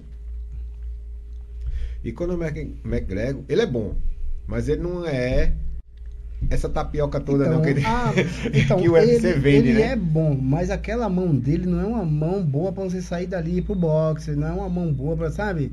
Não, não, você viu como é que tá o timing dele, ele, ele batendo na manopla lá, eu parei, fiquei olhando, fiquei olhando, falei, você certeza que ele é bom? Aí puxei um, um vídeo, lógico, eu, sou antigo, tenho que puxar um vídeo do Tyson. Eu mostrei pros caras, vê o que é o cara bom aqui, ó. Aí o cara ficou olhando. Não, mas ainda não, você tá comparando? Você tá falando de boxe? Aí coloquei lá o, o, o, o mexicano, Michael, o Michael Cabarral, coloquei lá o, o. O nome dele lá, o. Paco? Não. Temos o, Filipe, o, o, o, das Filipinas, o, o Pacquiao. Pacquiao, Paco, né? Pacquiao. Manny Pacquiao, Manny né? Pacquiao, cara, muito cara é um bom. fenômeno. Eu, eu, disse, eu disse, se o Pacquiao pega ele, ele saia de lá estraçalhado. Só que o Floyd Mayweather é um cara que também gosta de estar, de sair de lá com as malas de dinheiro na mão. Então, sabe como é que é? Tem que, ter, tem que vender o produto, mas é inevitável. Foi, né? mas foi isso aí. Todo mundo já sabia que ali ia ser uma novela, aquele ali e tal. Então, mas eu, assim, eu sou meio arcaico pra alguma coisa, desculpa, assim, eu acredito que um evento de, de luta. É, vamos deixar isso aí pra, se posso falar nome, pra WWE, cara. Eu, é. eu adoro assistir WWE. Mas eu sei que tá tudo combinado. É, é, é tanto que, assim. Parece que quando vão lutar com o McGregor, eles dizem assim, olha, no seu contrato vai estar tá aí que você não pode derrubar ele, viu? Porque se derrubar ele, ele. O pessoal fala assim, pô, mas Zé Aldo teve oportunidade. Eu falei, então, eu acredito que aconteceu com o Zé Aldo naquela luta. Foi o que aconteceu com o Anderson Silva na luta com o Tchel Sony. Entrou, no finalzinho ele vai lá e finaliza o Sony, mas foi pouco ele não perdeu, porque entrou na, entrou mente, na dele. mente, dele. Eu notei também. Entrou na mente dele. Falou mal de brasileiro, disse que era que ele era só um pé na lama aqui no Brasil. Ele falou um monte. Quando você entra com raiva, você já entra para perder, meu velho. Você para de Sim. raciocinar. E o cara quer isso, meu velho. Eu não quero, eu quero ver você vir com raiva pra você perder. Eu, eu te falo que já aconteceu comigo isso. Quando eu vi e ele foi, naquele mestre. debate com os caras, eu olhei assim e falei, ele perdeu. Zé Aldo, ele pisa na grade, ele voa no. Ele perdeu. E você vê, ele perde, no, ele perde no básico, do básico do boxe do Muay Thai. Ele dá golpe de linha e sai de cabeça baixa. Você dá um golpe e outro, não acertou, no mínimo você tem que ficar parado. Levanta a guarda e para. Porque seu adversário ou vai sair da frente ou vai o mestre dele Muay Thai. O cara, fenômeno, cara. Não pode, cara, não pode. Ele saiu dando golpe de linha, o cara só saiu e pum, ele... que deu o básico do básico, mas foi Zé Aldo? Não, foi. O cara entrou na mente dele. É, é, o atleta. É o atleta. Eu não estou aqui para dizer que sou melhor, ao contrário, que já também caí nessa. Na, na coletiva nessa. de imprensa, aí os dois sentados assim, aí McLeod pegou o cinturão dele só na carreira, correndo atrás pra pegar. Meu irmão. Ele tira, ele tira o cara do sério, ele tira é. o cara do sério. É, é, pronto, é, não é o que nós tínhamos aqui de tudo duro e Holyfield. Só que os dois ali, ninguém entrava na, na mente de ninguém. Eles resolviam de forma brusca. Os dois é bruto, tá ligado? Entendeu? Os dois é bruto, velho. É, mas, não, é, mas nós tínhamos aqui isso. É, eu vi outro vídeo lá, todo duro ligando lá e eu, ah, liga lá pra o Holyfield vai ser candidato a vereador. Ele falou, ó, ó, vota no meu amigo aí na Bahia, ele precisa do voto, mas quando eu for aí eu vou bater nele de novo. Quer dizer, ele não, ele não perdia uma, entendeu? Pra deixar a zoeira dele lá, na, na, na mente do Holyfield. Então, ainda acontece isso no MMA hoje também. Sabe? De. Pra mim, as, as lutas mais travadas hoje é na pesada. Não que lá embaixo na categoria não tem luta boa. Tem luta boa lá embaixo também. O problema é que lá embaixo tá muito. Acredito que viciante, sabe? Até nós temos Charles Às do vezes fica chato que o cara passa meia hora lá embaixo roda. Charles do Bronx, pra mim, ele é perfeito. Lutando, ele é perfeito. Quando ele vê que o cara tem um Muay Thai afiado, ele leva pra baixo e finaliza. Quando o cara tem um chão bom, ele vai pra cima e arrebenta em cima, assim. Então, assim, ele é bom nesse sentido. Ele é, ele é lutador de MMA. Pronto, o Charles do Bronx, ele é. Era, era Marco Ruas falava muito isso. Se o cara é bom de chão, eu vou lutar com ele em pé. Se o cara Sim. é bom em pé, eu jogo ele no chão. Sim, eu não vou Sim, pra praia dele nem a pau, meu velho. o, o, Ruas em pé é um monstro, cara. Só que o Ruas, uma vez, ele pegou o, o Pat Smith, tricampeão mundial do kickboxer, também atleta do Muay Thai. Pat Smith estava muito forte. O Ruas foi para baixo, pôs uma chave de pé nele e finalizou ele, pô. O Rui fez aí. É, é, essa revista que você viu, a capa, o Rui falando é. isso. E dando a chave de calcanhar no, no Pat Smith. O Pat Smith era um monstro em pé, cara. Com certeza. E naquela época, na mão limpa, sabe, só tinha coquilha, mais nada. Quando tinha, era só coquilha. E voltou um evento agora que é, é sem luva, né? Já visto já? Não, então, pessoal, na Tailândia, na Tailândia, tá falando, você tá falando do, do Muay Thai ou do Vale Tudo? Do MMA sem luva. MMA sem luva, é. então. Na Tailândia tem um dia no ano, um dia no ano que tem um evento que eles lutam só com a atadura, né? só com a bandagem, na, naquela regra tradicional. Falasse de bandagem agora, eu me lembrei do, do filme de Van Damme. Hum. É verdade aquilo de colocar vidro, velho? Aquilo ali é só então, efeito de Hollywood? Aquela, aquela que eu te falei, aquela questão de defender o país, defender a nação, era dessa forma. Os guerreiros lutavam dessa forma e também depois existiram eventos dessa forma. Hoje, nesse evento, eles lutam com aquela, aquela corda na mão. Mas não coloca não, vidro, não, né? Não. Bo mas, colocava cola e. Tem, tem um colega, tem um colega de São Paulo, Michael Olen, aí, um abraço, Michael Olen, ele lutou lá, o Michael. Lutou lá. Na Tailândia? Sim, sim. Tem um, tem um pessoal da academia lá, do, do Kanhatamuai, que passou um tempo na Tailândia também, o Batata, né? Na Tailândia tem graduação de Muay Thai, não? Ou é só aqui no Brasil? É, existem as federações, né? Que querendo ou não, assim, toda entidade ela tem que ter alguma coisa. É, tem que ter a sua ordem. Não é por, é por ano a graduação do Muay Thai? Ou, ou é, o profe, é, o professor que decide? O mestre que decide? Aqui é permitido você fazer a cada três meses o nível iniciante, né? Acredito que na Tailândia, sim, tem. Eu faço parte de algumas entidades tailandesas também, assim. Né? Eu não estou tão frequente por causa do, do meu acidente, como você sabe, né? alguns anos atrás. Mas existe sim. Existe porque se você tem também ter, ter um tempo para cada coisa. Não é só pegar, ah, vou treinar. Tem, acho que varia muito bem de academia para academia, de entidade para entidade. Como é que eu sei se o camarada já tem mais de um ano de, de academia no Muay Thai? Aí por isso que tem que surgir também essas graduações, né? É a é? necessidade, é... né? Mas eu não vejo eles com faixa, eu vejo só com aquela fitinha. Mas a graduação no Muay Thai não é faixa. É não? Não. É o quê? É, aquele, é aquela coisinha aqui no braço, isso, né? o prajeado, aí o Kruang, muda a cor, né? é? É o prajeado, no braço é prajeado. É a cor que muda? Isso, aí cada entidade tem a sua cor também, né? No braço é o prajeado, coisa, isso né? mesmo. E a última, para ser professor, é que cor? Bom, a, de uma das entidades que eu faço parte, vermelho e branco, você já pode cores, ser né? professor. As cores mudam. Né? Eu, no meu caso, sim. Ah, eu fui é nomeado é como dourado, né? Fui nomeado 15 por algumas entidades. Né? Que se hoje, pela entidade tailandesa, eu deveria estar aí no 13 hum. terceiro, 14 se eu né? começar a praticar Muay Thai hoje, com um professor responsável, um professor. Começa no branquinho mesmo, sem Quanto tempo eu viro professor? Vai da sua dedicação. O básico, três anos. Né? Se você se dedicar direitinho, fazendo suas graduações, em três anos você pode chegar a um nível de professor. Né? Dependendo também da entidade, se você for aquele cara realmente regrado. Né? Aquele cara certinho, que não falta o treino, aquela coisa toda. Mas para quem quer comprar certificado, como está acontecendo muito aqui no Brasil todo, pô, se tu pagou 300 pau aí, deposita na sexta-feira, segunda-feira chega todo certificado na tua casa. Tem que ver e esse certificado é válido, velho? Bom, quando não se investiga, né? Quando coloca lá na parede da academia e diz, ó, oh, porque eu me lembro que antigamente a turma fechava a academia debaixo de tapa, velho. é, hoje você não pode mais é, fazer é, isso. Né? Mudaram. mudaram. É, como eu te disse, né? Me, me chamaram para ser delegado estadual, mas pô, hoje tu não pode fazer. Chegar na academia do cara assim, ah, fechei. O dia o cara tá com um canhão desse tamanho na tua porta, fechou minha academia. É, bem por aí mesmo. Bem por aí. Então você tem que desmascarar usando os meios que a gente tem hoje em dia, né? Os meios de comunicação, redes sociais é para mim hoje é o único melhor meio de você desmascarar esse tipo de cara, né? de charlatão, que tem muitos, tem não, muitos, não, são né? poucos, não são Eu poucos. digo a você, não é só no Muay Thai não, viu? Toda a arte, meu ah, velho, tem, toda arte tem, mas o Muay Thai tem bastante por, vamos dizer assim, a vista das outras artes ser nova. É, e por ah. vender fácil, né? Vem, o nome vende muito fácil no Muay Thai eu faço Muay Thai. Todo mundo. Oh. Já apareceu uns quatro professores de Muay Thai para colocar. Eu, aparece muita gente querendo fazer Muay Thai. Eu não tenho Muay Thai lá no Clube da Luta, não. Aí aparece, já apareceram uns quatro professores já. Aí eu digo, é, tu é não, não, já treinasse com quem? Não, com fulano. Aí eu digo, faz o seguinte, traz um, um, certificado da tua graduação, ou vem com teu professor aqui e tal. Isso é o correto, né? Aí não vem. Não vem, não volta. Não, não volta, vai não, embora. Não, porque ele não, ele não tem nenhum responsável por ele se brincar. Não volta. Não vem. Não, porque... É, você tira, quando, quando meu, você lembrou, né, quando meu mestre faleceu, a gente tem um, um colega em comum que treinou com ele, né, eu era instrutor, ele não era professor. Eu já dava aula, porém, como meu professor perto de mim, né? Meu mestre estava comigo na Ágia. Quando eu cheguei lá no Geraldão, depois do falecimento dele,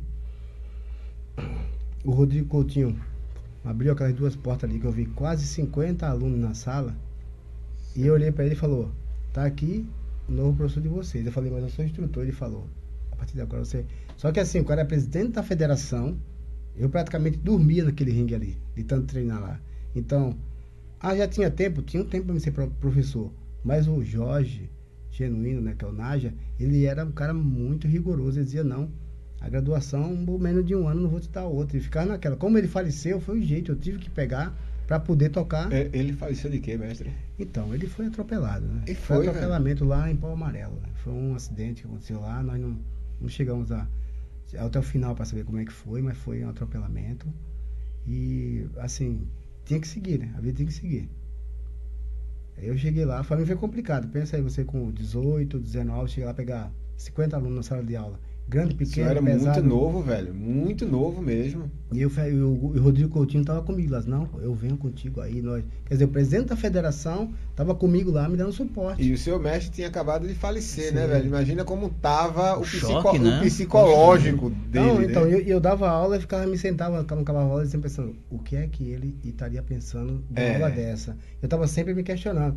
Eu falo sempre para o Naja, eu falo sempre para os outros assim, não esqueçam do nosso passado. Sempre que lecionar, fala do seu mestre, porque o teu aluno vai falar de você e o aluno dele vai falar. E aí, essa história, ela nunca vai terminar. Porque é assim que a história, os antigos passaram pra gente, por isso que hoje eu sei quem é o Jorge Genuíno, hoje eu sei quem é o Nélio Naja. A história veio o pai passando, veio. Raiz é tudo. E isso é um Raiz dos é motivos que esse podcast existe, que é para não deixar morrer a história. Sim. Porque quem está presente hoje conta a história do jeito que quer. Com certeza. Você está entendendo? Não tem registro. Muita, coisa, muita gente não vai correr atrás de registro e tal.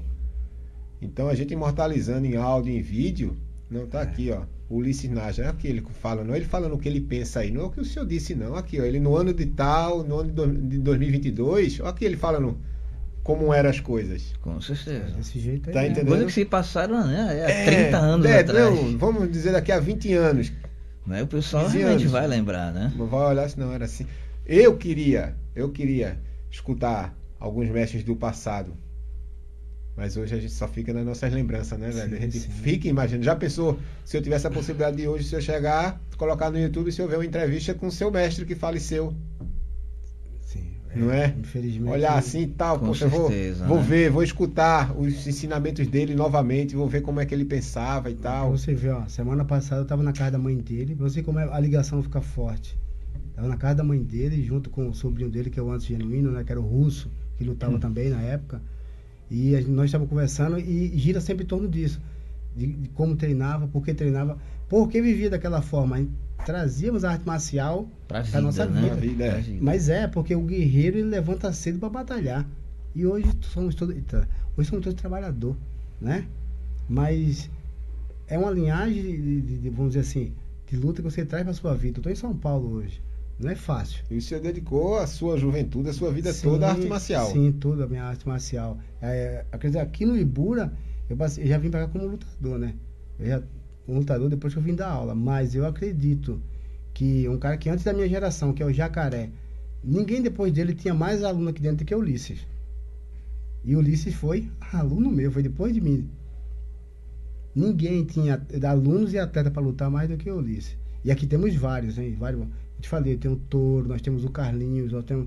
O Carlinhos fez evento, ligava pra gente. Ei, Falcão, tem atleta pra lutar? Você pode vir lutar? O Naja tem? Vou lá contar com o Naja. Eu já sabia que vocês tinham uma equipe porreta, né, velho? Já olhava assim, Entendeu? Porque quando eu. Eu quero uma equipe pra dar show, meu velho. Vamos ligar aqui pra Vai Naja. lutar no futebol é. de botão. Tem, é. cara, tem. Quando eu não Vamos tava lá. lutando, eu dizia pra polícia, ó, segura lá que eu vou treinar. Porque às vezes não dava. No início eu achei que dava para dar atenção pro meu treino e pra, não, depois eu vi que Isso não dava mais. gosta de treinar, né? Sim, Gostava de subir no ringue Sim, e tal. Sim, lógico. Lógico, lógico. Até hoje, até hoje em São Paulo eu vou pra academia, eu treino, porque assim. É, eu acredito que a, a, o treino da arte marcial eu vou levar pro resto da minha vida. Quando, quando o senhor assumiu a academia como professor. Geraldão. Conta, é, por conta do falecimento do seu mestre, o senhor era lutador na época, né? No caso. Sim, é lutador e eu tinha só a graduação de instrutor, que é abaixo de professor, né? Aham, uhum, mas o seu foco era, era ser lutador na sim, época, sim. né? Então eu tinha que pegar aqueles ensinamentos e pôr em prática. Onde eu tinha um atleta como hoje é do MMA, o Nino Bala foi aluno meu, lá no Geraldão. Nino Bala, o irmão dele, né? que é o Jean, o Jean que hoje é boa, preta de jiu-jitsu, o Jean Lobo. Então, assim, você vê, eles trouxeram o um ensinamento com eles. Ah, Falcão, mas você passou muitos anos, você viu o Nino, tá? Mas até hoje, a, a, a, acredito que a forma de, de ver assim, como eu posso chegar lá é a mesma. Eu falo, não vai ser fácil, mas é isso que você quer? Então o caminho é esse a trilhar. É, a gente mostra o caminho e o, o atleta caminho é esse. Bora, você não pode fazer nada pelo atleta. Você tem que mostrar como é. Ele que vai fazer por ele. Ninguém vai subir no ringue no seu lugar. Ninguém vai, vai usar o teu é. do, bog por você, né? O do bog, né? É, do né? bog, é. Ninguém vai usar por você, é você que vai usar. Entendeu? O mérito é seu. E quando assim, você vê aquele público gritar daquela forma, você diz assim, putz, eles estão. A gente, a gente dá aquela, aquele incentivo, né? Vai, Naja, sobe lá, acaba com esse cara. Com Não, 97. Eu sou, eu sou mais tu, vai. Pronto, meu velho. 96. É o que eu quero ouvir. Eu subi ali agora, vou dar na cara dele. 97, 97 fomos campeão Norte e Nordeste. Norte e Nordeste. Teve o Nordestão, o campeonato o do Rodrigo Coutinho, esse evento, que tinha lá fora, mas ele fez em Boa Viagem. É o Nordestão. Fomos campeão na categoria leve. Tem uma foto na revista Combate Esporte e está guardada até hoje. Em 97 já estava lá como instrutor. Aí foi em em seguida ao falecimento do Jorge, eu assumi como professor. O senhor meio que. Eu tenho jornais, eu tenho tudo guardado lá. o senhor praticamente abriu mão da sua carreira de lutador, né? Sim. Porque estava no auge, 17, 18 anos ali, pegando Todo fogo, pique, meu né? velho. Era. Começar as lutas, ingressar as lutas, o senhor deu pra uma freada para poder segurar, segurar a peteca lá no, né? no Geraldão. Porque, porque na minha categoria eu tinha vamos dizer, no horário da manhã e da tarde eu tinha de 12 a 15 lutadores, fora os atletas que não lutavam. Isso é o que se chama de honra, né, velho? Honrar o mestre, né? Porque se fosse feito muita gente que não valoriza o mestre, acho que nada, não vou dar aula para ninguém, não. Eu vou focar em mim. Eu vou focar em Com mim. Com certeza. Né? É. Então, escutando isso agora, realmente, assim, pô, não, vou dar um tempo aqui na minha carreira de lutador e vou fazer o que meu mestre Sim, gostaria que eu fizesse. Se, se o aluno ele pegar o ensinamento do mestre, ele vai ser um bom mestre. Aí você diz, mas no karatê, no taekwondo, o que seja. Porque o mestre, uma hora, ele tem que abrir mão. Quando ele diz para mim algumas vezes, eu oh, dei um tempo, eu sei que foi para uma coisa séria. Ele não vai dar um tempo por isso, né? Pela, oh, eu precisei parar, mas eu, de vez em quando, eu tô treinando alguém, eu, tá, às vezes quando eu vejo ele posta lá, que foi para um evento tal, assim, pôs alguém no ringue, ah, não, tem uma pessoa aí e tal, eu digo, Puta, é... Fica no sangue, né? Mas é o que eu tenho comigo também, sabe? Eu não queria sair do pé do ringue nunca. É, essa é a vida que leva a gente, às vezes, por, por outros caminhos sim, e tal. Sim. E é como eu digo também a, aos meus alunos, a arte marcial em si ela é perfeita, mas os professores não são, meu velho. Ah, sim, os professores não são. Né? Então a gente vai aprendendo com nossos erros, com nossos acertos, e no final a gente tenta fazer Tem que unir, é. Você vai ali unindo da melhor forma possível, né? E cada um tem uma concepção. A minha sempre vai ser de honrar as minhas raízes, honrar os meus mestres. Sempre. Né? Tive alunos que não honraram, que seguiram outros caminhos, mas aí é cada um por si realmente. Eu acho que o importante é quando você respeita né? a opinião de cada um. Só treinou Muay Thai, Ulisses? Não, eu treinei a luta de chão, né? Eu gostei muito da luta livre, me apaixonei, sou muito apaixonado, realmente sou muito fã da luta livre. Wrestling, grappling, fiz um pouco de jiu-jitsu, né? Fiz o submission, porque a gente fazia o vale tudo. E como ele lutava mais do que a gente, né? o, o vale tudo, a gente também tinha que fazer de Eles alguma forma. Sparring, não tinha como eles não yeah. aprender. Então a gente tinha que fazer, porque um tinha que ajudar o outro. Né? Só, tal cara se machucou no treino, mas alguém vai ter que lutar, então vai tu. Então você tinha que estar tá treinando. Agora, a minha paixão sempre foi o Muay Thai. Tentei fazer o taekwondo com o mestre Hildo, né? o Camilo, tentei fazer karatê, tentei fazer kickbox mas a minha paixão era o Muay Thai. Né? Sempre foi, assim, acho que eu vou carregar isso realmente para o resto da minha vida. Eu, treinei algumas pessoas para o Vale Tudo, inclusive coloquei um aluno meu, né, os meu, meus primeiros alunos para lutar aqui no Casarão do Brega, né, antigo Casarão do Brega, que ele até ganhou a luta, né, assim, nos anos 90 ainda, acredito, 98, 99 por aí, ou antes disso. Assim, mas é porque a gente gostava das artes marciais. Eu nunca tive preconceito, eu sempre gostei de fazer amizade. Né? Então eu sempre tive muito isso. Não, eu sou amigo do fulano do taekwondo, ou sou amigo do fulano do karatê, vamos se juntar, no vamos ser todo mundo. o Adelson, né? Que, sim, é, o Adelson Braz também, que Adelson, treinou com a gente aqui, que super gente boa. Gente boa. Ele, ele ensina o quê? Ele é do taekwondo, né? Treinou com o, México é muito conhecido nosso, o Neném, né? Também. O cara é fera, o cara é muito bom. O cara é, vale tudo, treinou Independente da arte marcial, mas a, que, que o camarada pratica e tal, mas parece que o caráter é o é mesmo, né, isso, né, velho? É, os irmãos de artes marciais, eles são é, diferenciados. Isso. Então, dos, dos anos 90, né, para cá, nos 2000, a gente conseguiu muito agregar isso, agregar valores. Né, começar a esquecer um pouquinho mais a rivalidade. Porque a gente começou a ver que rivalidade não ia levar ninguém a lugar nenhum. Né? Independente da arte que eu fizesse, pô, se a gente se unir, a gente vai chegar em algum lugar. Pô, tu faz isso, tu faz aquilo, mas poxa, no, no dia do evento, se a gente se unir, um vai precisar do outro, tanto que a gente ia ficar no corner do cara, pô, mas o cara é de tal luta lá, não, fica no meu corner, fico, pô, com prazer, tá, pô, tal dia vai na minha academia ali né, a, coisa realmente foi a melhor parte, a melhor época do, das Sim, artes marciais é, em Pernambuco, né? Que ele conseguiu agregar muito. E fazer amizades, boas amizades que perduram até hoje. Esse Nordestão mesmo que eu lutei, que tava no meu corner comigo, ele tava, mas o Rodrigo Coutinho que tava lá, que tinha a equipe de Boa Viagem.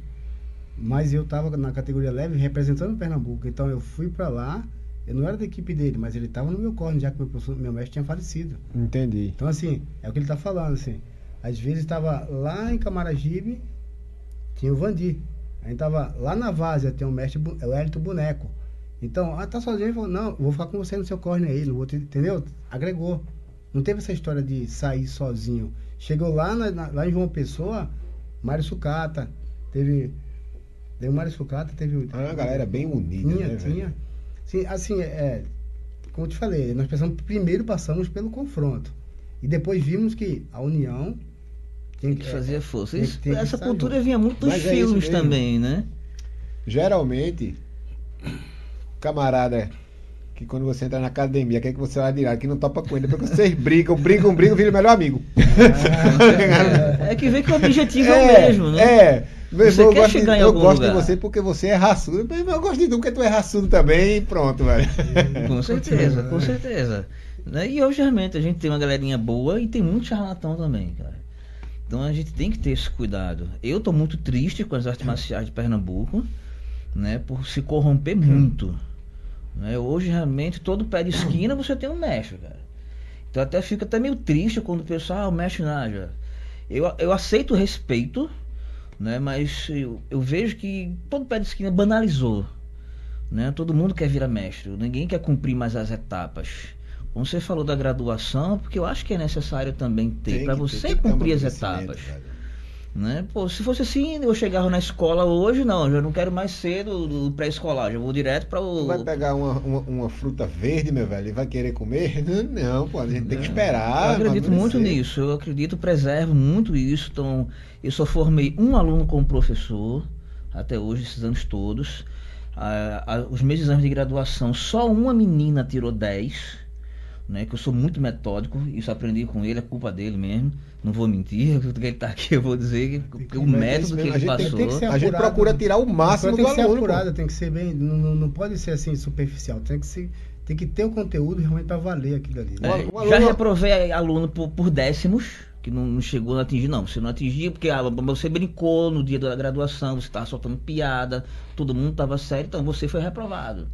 E quando teve essa menina, que é a Suzane, que mora aqui no IPSEP, ela foi a única, realmente, de todos os mais de 200 alunos que eu tive, que tirou 10 no teste. Né, na prova de graduação. Eu digo, poxa, a menina realmente ela merece o 10. Ela fez pronto, ela fez tudo perfeito, do começo ao fim.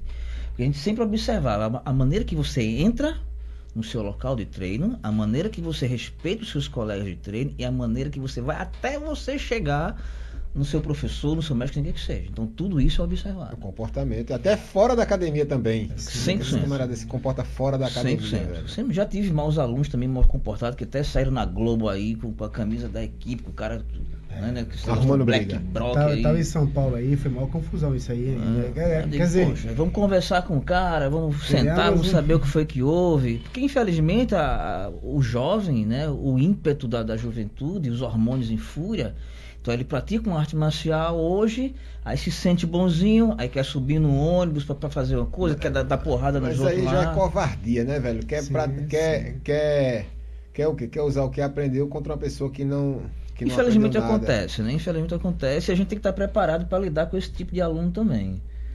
Dá uma né? dura, até tirar da academia, né? Tá exato, exato. É, lugar de é, lutar, é, lugar de lutar é no ringue. Eu sempre aprendi isso. Lugar de lutar é no ringue. É, quer trocar, pronto, eu, eu, eu levo essa linha. Meu irmão, tu quer trocar pancada, velho? Vamos pro ringue, vai ter um evento. Tu treina, se prepara. Agora tu não vai brigar na rua. Não digo que tu brigar na rua, tu vai me explicar o motivo. Se for legítima defesa, Beleza. vamos sentar e conversar, saber como é que foi toda a situação.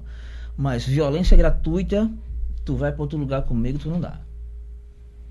Eu sempre fui assim e sempre vou continuar. Eu procuro passar isso também para meus alunos. Né? É quem gosta de artes marciais é, é isso, né? Se você não tiver essa, essa honra, cara, não, não vai rolar. É. Vocês têm que aprender a chegar, tem que aprender a sair, tem que ser humilde, tá certo? Vão onde vocês são bem-vindos. Com certeza. Tá? Não, evita confusão. O lutador de arte marcial, lutador de arte marcial, o verdadeiro lutador de arte marcial, aquele camarada que tá ali para aprender arte marcial. Ele é o que menos briga na rua, porque Sim. ele sabe evitar briga. Com certeza. A gente evita a briga antes dela começar, antes de. É, eu já escapei de assalto, cara, por causa das artes você marciais. Tem, é, você Evitei. tem a visão de. Você ali vai, então o meu caminho é esse. É. Não precisa chegar ah, até o confronto. E já precisei também usar, infelizmente, em um suposto assalto também. Então, assim, vi, eu vi né, o norte e o sul da coisa. É assim que você também consegue demonstrar com a experiência. E graças às artes marciais né? você está aqui falando hoje. Com certeza. Poderia não estar, tá, né, velho? E agradecer aqui ao, né, ao vivo, para a eternidade, pelo meu, pelos mestres que eu tive, pelo meu mestre hoje, ainda essa dedicação que eu tenho a ele né? Que, que isso para mim vou levar pro resto da vida. Ajudou a formar o caráter, né? Na, na, naquele tempo que a gente tá o quê? 14, 13, 14 13, anos. 14 anos. Né? 13, Você tá meio perdido ainda e tal. Aquela época, Ulisses, que a turma, não, vamos roubar boné no IPCEP. Exatamente, tal, tal, né? exatamente. Né? Ah, então, ah, não, eu vou praticar alguma coisa. Você tira. A Ulisses, eu vou pro Muay Thai, eu digo, eu vou pro Taekwondo. Aí a gente foi e tal, cada um. Deve ser tira. Eu, eu tava treinando pra competição. Estamos hum. falando da mesma história que você tá falando. Vai. Sem sair do o, e cheguei com a coxa ralada no treino do Fernando Figueiredo. Tinha eu e o Fábio, que é da minha categoria. Ele sempre fazia um combatezinho para saber o melhor para representar a academia. E quando eu cheguei lá, tava tudo ralado. Ele olhou para mim e falou: "Que é isso aí?" Eu falei para ele assim: "É, isso aqui foi eu jogando futebol ontem." Eu falei: "Então fala um negócio. É, vai para casa, vai para casa, esfria a cabeça. Você não treina essa semana, cura isso aí, volta para treinar. O Fábio vai lutar representando a academia. Você ganhou pro Fábio. Mas quem vai é o Fábio. Vai da próxima vez você saber se realmente é isso que você quer. Se eu não entendi quem faz Muay Thai, ou é lutador de Muay Thai, ou é jogador de futebol. Aí eu levo isso pra mim. Isso futebol era, é muito violento, eu prefiro pro, Muay Thai. Era profissionalismo, assim, naquela época, eu disse, mas por que eu não posso jogar futebol? disse, não, não é que você não pode. Você pode jogar futebol, você vai ser esporte, Santa Cruz, Náutico, sem problema. Mas aqui quem luta, só luta. No seu caso, você chegou aqui já lesionado. Como você vai representar a academia? Naquela época eu tinha só 14, hoje eu tenho 47, eu fazer 48. Então, assim, é. Pra ver. Isso eu trouxe pra minha personalidade, isso eu trouxe pra minha vida. Então, assim, eu vou trabalhar amanhã. Hoje é dia de preparação para que amanhã eu chegue lá com a mente limpa, tudo certinho e. Focado. Entendeu? Né? Era o que eu fazia na minha luta. Entendeu? O que vocês estão falando aí, isso ajudou na é. personalidade, ajudou em, né? Em tudo, O que é né? que eu quero, o que é que é você? Não, eu vou fazer isso, eu vou ser bom. E nem sempre ser bom é ser o melhor do topo. É o seu bom, é o seu sim, melhor. Sim, sim. Superar seu próprio limite. É. Sim. Eu vou ser o meu melhor, velho. Amanhã eu quero dar uma aula melhor do que a aula que eu dei hoje. Sim, né? com certeza. Sim. Eu quero ser um professor melhor. É, tanto que eu trago uma história também no meu acidente, né? Em 2014, eu cheguei desacreditado na restauração, né? Tanto que meu acidente foi de meio-dia, me encontraram à meia-noite, né? Na restauração, todo quebrado, né? Irreconhecível. E, e quando o pessoal chegou tal, ah, ele tá ali, aquele ali, aquele que é meu professor foi e tal. De moto foi o De moto, né? Na vida Recife. E quando cheguei lá, pra, pra, os médicos da emergência disseram, não, deixa ele aí que ele não vai amanhecer o dia. Poxa. Né? Então já tinha um cara do meu lado que estava morto e o outro que estava esperando morrer e eu no meio. Né? E quando e ali foram chegando os alunos, aquela coisa toda, né? até fazer, né? fiquei cinco dias desacordado ainda, né? até fazer as cirurgias, né? foram quatro cirurgias que eu tive que passar, né? coloquei titânio, parafuso, aquela coisa toda. E fiz amizade pelos meus alunos também no hospital, porque o pessoal disse, ó, oh, esse aqui é meu professor, ninguém vai colocar a mão dele não. Aí dali passava um comentário pra lá, pra lá, pra lá e lá vai. E no dia da minha cirurgia, eu ia colocar aquela gaiola, né? Aqueles ferros atravessados, né? O maqueiro chegou pro doutor assim, doutor, faço isso não. Falou assim, o que foi? Olha, esse rapaz ele é atleta, ele é professor de artes marciais, ele precisa disso. Não faça isso com ele, não. Aí o doutor olhou assim pra mim, me chamou, eu tava acordado, né? Ele, e aí, boy, conta a tua história. Não, eu pratico artes marciais já, já há algum tempo, tenho uma equipe de, de luta. E a minha vida é essa. Não provoquei o acidente, aconteceu. Tá, vou quebrar teu galho, boy. Aí foi quando ele fez uma cirurgia melhor, né? Mais aprimorada. E depois a gente pegou amizade, que teve que passar um tempo, a recuperação também no hospital, né?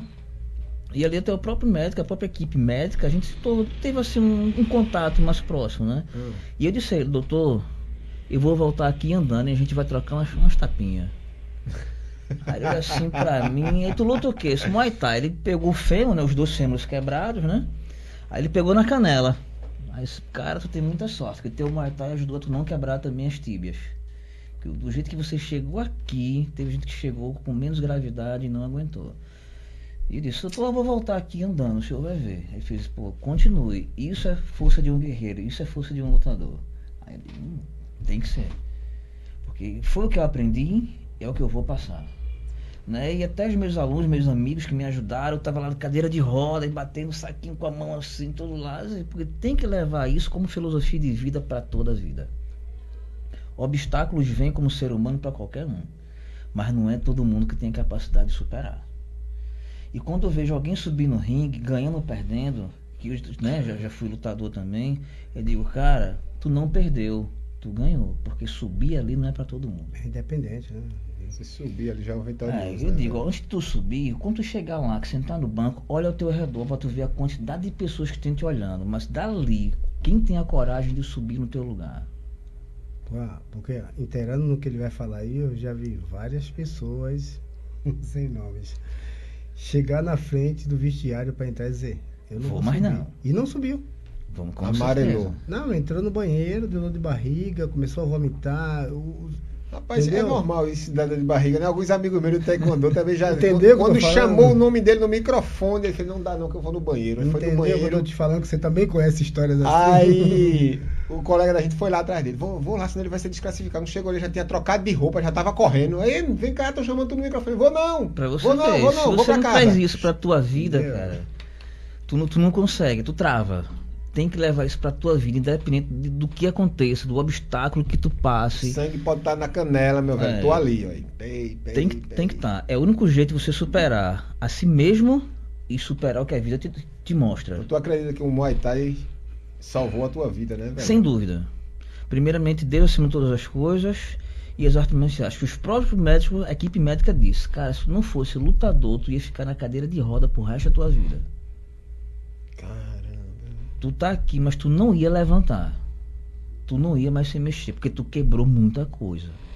E o, e o Muay Thai, as artes marciais, vai te levantar. Eu digo, eu creio, doutor. E eu vou chegar aqui. Depois eu fui lá, eu levei um livro, né, um livro muito bom, que é o, o, box, o, boxer, o Boxeador. Um livro muito bom, que conta a história de um boxeador. E disse, aqui, doutor, não disse o senhor que eu vinha? Muito obrigado Mas não deu tapa dele não, né? Não, Grana não podia né, passar do limite, né? Tinha que respeitar quem me consertou, né? Eu digo, eu disse, senhor, tá aqui um presente, uma lembrança, um agradecimento. Que quem tem arte marciais dentro do coração tem honra. Eu, disse, eu vim aqui é grato, honrar meu né? compromisso. É grato, né? então tá aqui a minha gratidão. Aí depois fui lá algumas vezes ainda, visitei a equipe médica e tal. E glória a Deus que hoje realmente tô aqui, né? Graças a Deus. Podendo agradecer realmente também o médico por tudo que ele fez por mim né, a amizade que a gente teve de, de infância e aconselhar essa nova geração que quando entrar em qualquer arte marcial, independente de qualquer que seja, procura histórico, cara. Procura saber de onde veio, para onde vai, para não pegar em bomba. Né? E, e para levar pega, isso para toda a vida. pega. Né? Tem que levar isso para entrar no sangue e nunca mais sair. É, porque eu fico pensando o seguinte: o cara não foi lutador, o cara não sabe dar aula nem nada, e de repente, do nada, o cara já tá ali, já é mestre, já tem uma porrada não, mas de às vezes é lutador. Ele faz uma luta, ele tem seis meses, um ano na academia, três anos na academia, mas ele não tem um respaldo para ser professor. O que acontece? Ele se afasta, ele começa a participar de aulão com gente conhecida, vem, vem muita gente Aí pega um certificadozinho ali Entendeu? e virei mestre. Pô, vi muito isso, vi muito, vi muito, muito, muito. Avacalha a arte, né, velho? Avacalha. Por isso que hoje realmente eu digo que não tenho pretensão de voltar da aula, né? Você fez esse convite aí, posso pensar, porque eu sei que você tem honra. Eu sei que você cresceu dentro das, das artes marciais e que você honra seus mestres, conheço sua índole. Né? Então, quando eu digo assim, não quero mais dar aula, sempre tem uma brecha, porque está no sangue. Né? Tem os projetos e tal, a gente vai envelhecendo, aquela coisa toda. Mas é muito difícil, cara. Hoje está muito banalizado. Chega até a virar um crime, né? Do meu ponto de vista. O cara às vezes vai para um seminário, virei mestre. Pô, seminário não gradua ninguém. Eu gosto de, eu gosto de, de fazer musculação, não para de alterofilia, você não, fazer musculação para fortalecimento, coxa, joelho e tal. Eu gosto de correr, né? Impacto no joelho, tentar fortalecendo. E numa certa academia lá em São Paulo, lá, na periferia mesmo eu outro dia tava vendo uma aula. Eu não consegui mais nem fazer musculação, cara. Eu tive que descer e ir embora pra casa. Pra não ir mais naquele horário. Pro... Então aí a dona nem sabe, mudou de professor, né? Aí o cara entrou lá, já tinha um pessoal matriculado, foi lá fazer uma aula. Eu fiquei olhando. E os caras pulavam, pulavam. Os caras... Aí eu parei e fiquei, será que é uma de aeróbica? Você lembra da aeróbica, lembra? Já é, passei por isso também, que eu cheguei a perguntar, olhando, que horas começa o Muay Thai? Fiquei olhando, olhando, olhando, eu digo... Sabe, eu queria entender o que estava acontecendo, mas ele estava lá, professor do Muay Thai na camisa dele. Então, Com certeza, né? É, então não é só Pernambuco, São Paulo também o tem. O Brasil, né? Acho que o mundo todo está corrompido, tá... né? E a gente tem que trazer essas raízes aí para essa nova geração para evitar esse tipo de coisa. Eu acredito que tem que evitar, né? Para honrar os antigos guerreiros também. É porque maus professores geram maus, maus, pro, alunos. maus, alunos. e que se transformam em maus professores de novo. É, e as academias têm que e ter cuidado em contratar bons profissionais. Porque hoje o cara faz uma, uma, uma educação física, ele paga uma cadeira né, de artes marciais. Ele vê ali um pouquinho. Aí ele acha que tem o direito de dar aula de artes marciais. E não é por aí. Não é por aí. Tem que separar. Tanto que em Pernambuco o CREF não fiscaliza artes marciais. Né? Outros estados fiscalizam, mas Pernambuco não. Você pode abrir a sua academia de artes marciais, se você tiver o seu alvará ali da sua entidade, você vai dar a sua aula. Você, musculação é diferente. Né? O CREF fiscaliza a musculação. Né? Mas artes marciais, pô, é, tem que ter histórico. Ele, ele, não se mete mais com arte marcial. Né? É, eles me convidaram várias vezes, fui lá, conversei com o pessoal do CREF e tal. Mas vi realmente assim, que é cada coisa no seu lugar. Deu nada contra a quem faz a educação física e agrega realmente as artes marciais. Que eu já tive alunos que se formaram em educação física né, e praticando é de, de, de Muay Thai. eu acho que é extremamente válido. É. Né? Mas você tem que saber o que você está fazendo. Porque você tem que ter a consciência que você está lidando com o corpo e a mente de outra pessoa. Então, Os sonhos também, né? Sonhos, cara. Eu entrei por ter sonho. Né? Eu tinha um sonho, eu via aquele pessoal ali na época do Verão Vivo, via ele lutando, e outras pessoas lutando, e dizia, poxa, eu quero chegar nesse nível, será que eu vou conseguir? Né? Colocava aquilo na, na minha cabeça, até o dia de eu chegar todo empenado em casa com o troféu na mão e dizer, poxa, eu ganhei. Mas tá aqui. Ninguém me deu, não. Eu conquistei. Eu, velho. quando criança, eu vi o Maguila. E aí, é, eu fui criado com a tia da minha mãe, né? E a mãe não gostava de ver minhas lutas.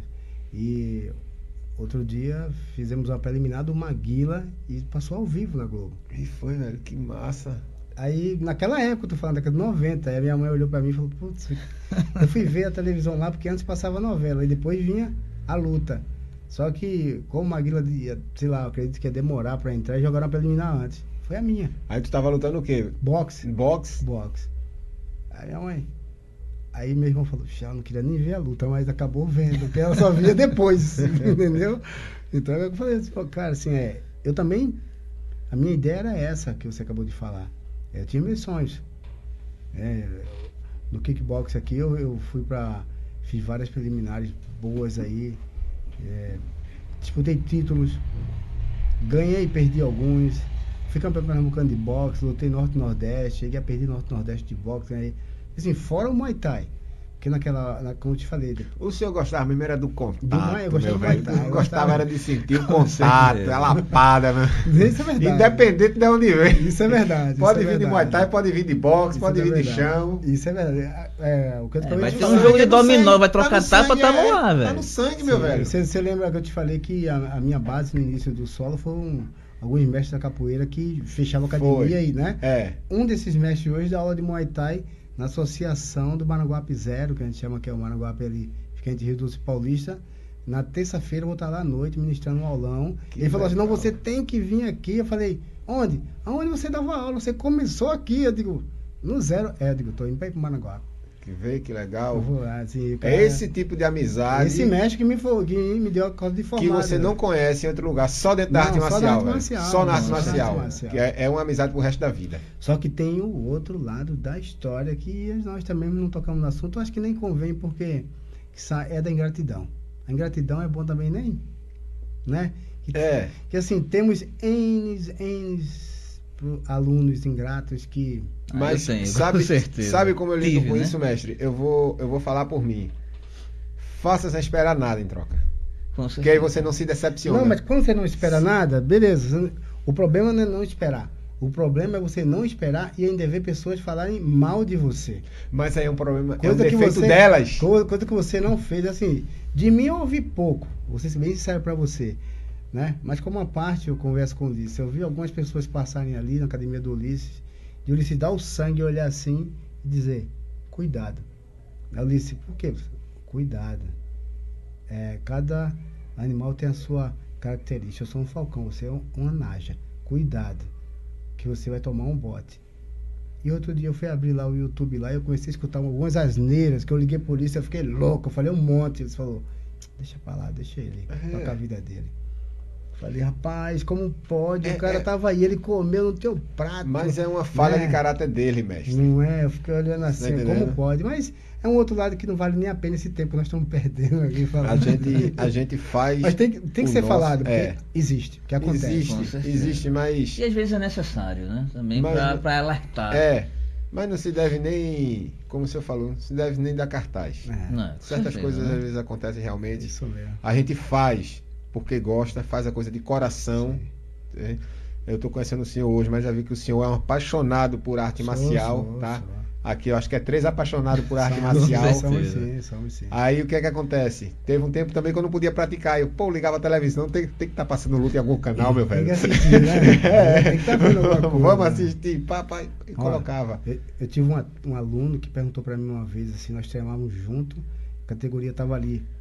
Ele perguntou uma vez para mim, você não acha que o, o aluno pode superar o mestre? Eu fiquei pensando sobre isso. Eu estava na UR11 nessa época. Isso aí foi Moisés Socó. Ele mora no interior de São Paulo hoje. Não me larga nunca. Sempre tá ligando para mim, tá sempre conversando. Falei para ele assim, Moisés, o atleta ele pode superar seu mestre, mas sempre ele pode estar no topo, com cinturão, ele pode ser o que for. Mas sempre que perguntarem, como foi que você começou? Com certeza. Quem foi que te ensinou a caminhar? Você vai ter que falar meu nome. Então, por isso que eu acredito que o, o atleta, ele nunca vai superar o mestre dele. Ele vai ser um bom mestre, para bons atletas também, igual o mestre dele. Mas ninguém nunca supera ninguém.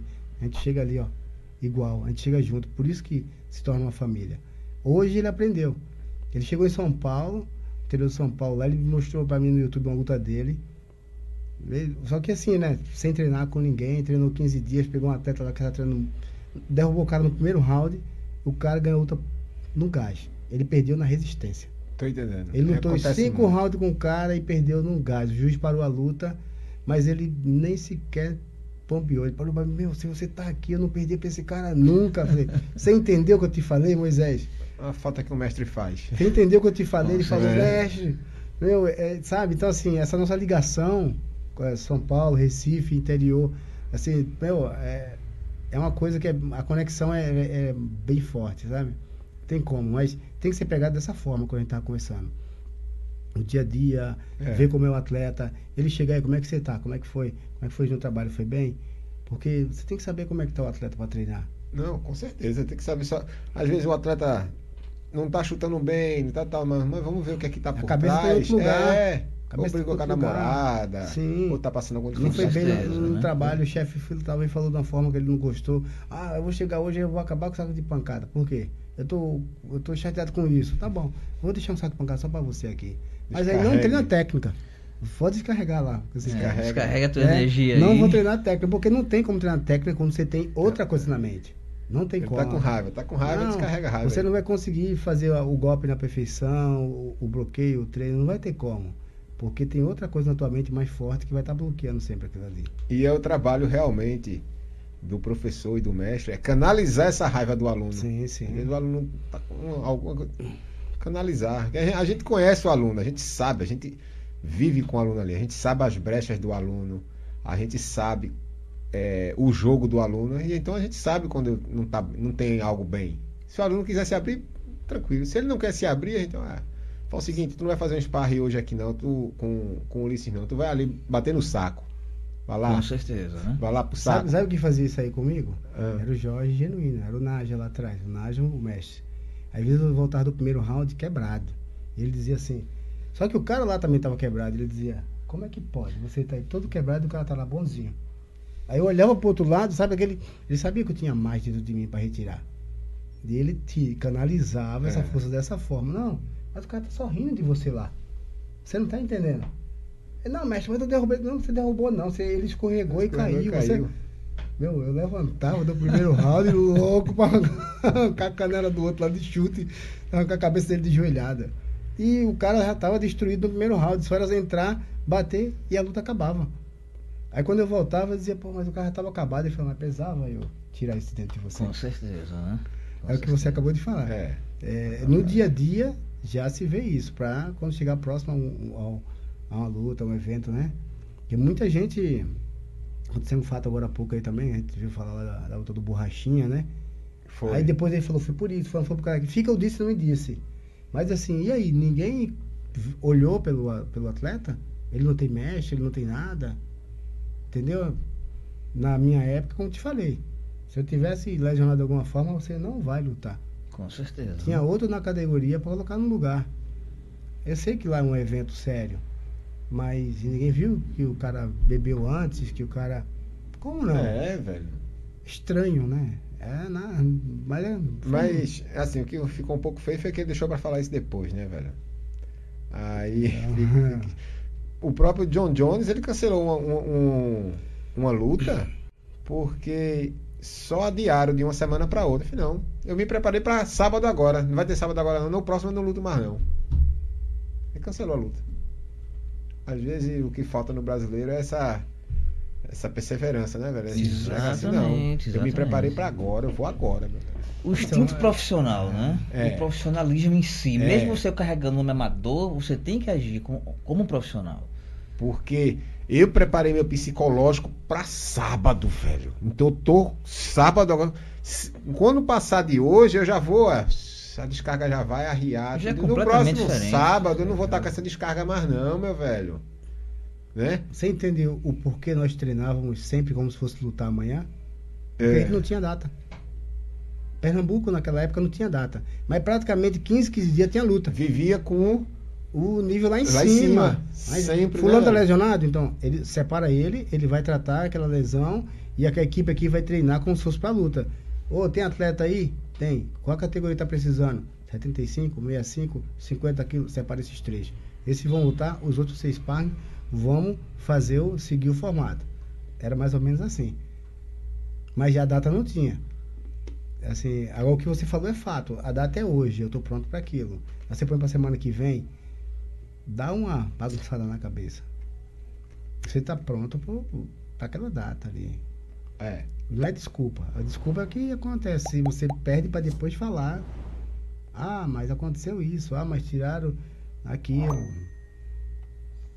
Foi que Deus disse não. Vocês vão me dar três meses. Não é hoje não, não. Então, daqui a três meses para poder preparar novamente e tal, porque é, é, é uma subida, né? Alcancei. Tô no máximo aqui, alcancei. A luta é hoje. Se a luta não é hoje, eu já vou começar a cair. Sem dúvida. Aí já vai me pegar aqui embaixo. Então eu tenho que chegar lá embaixo e começar a subir de novo. E o período disso forma. é três meses. Corpo se acostumar. Eu, eu não sei, né? Mas provavelmente tem o quê? tem a dieta do atleta, tem, tem, tem. tem os sacrifícios que eles fazem, né, e tal. Envolve tudo, família, envolve tudo. tudo.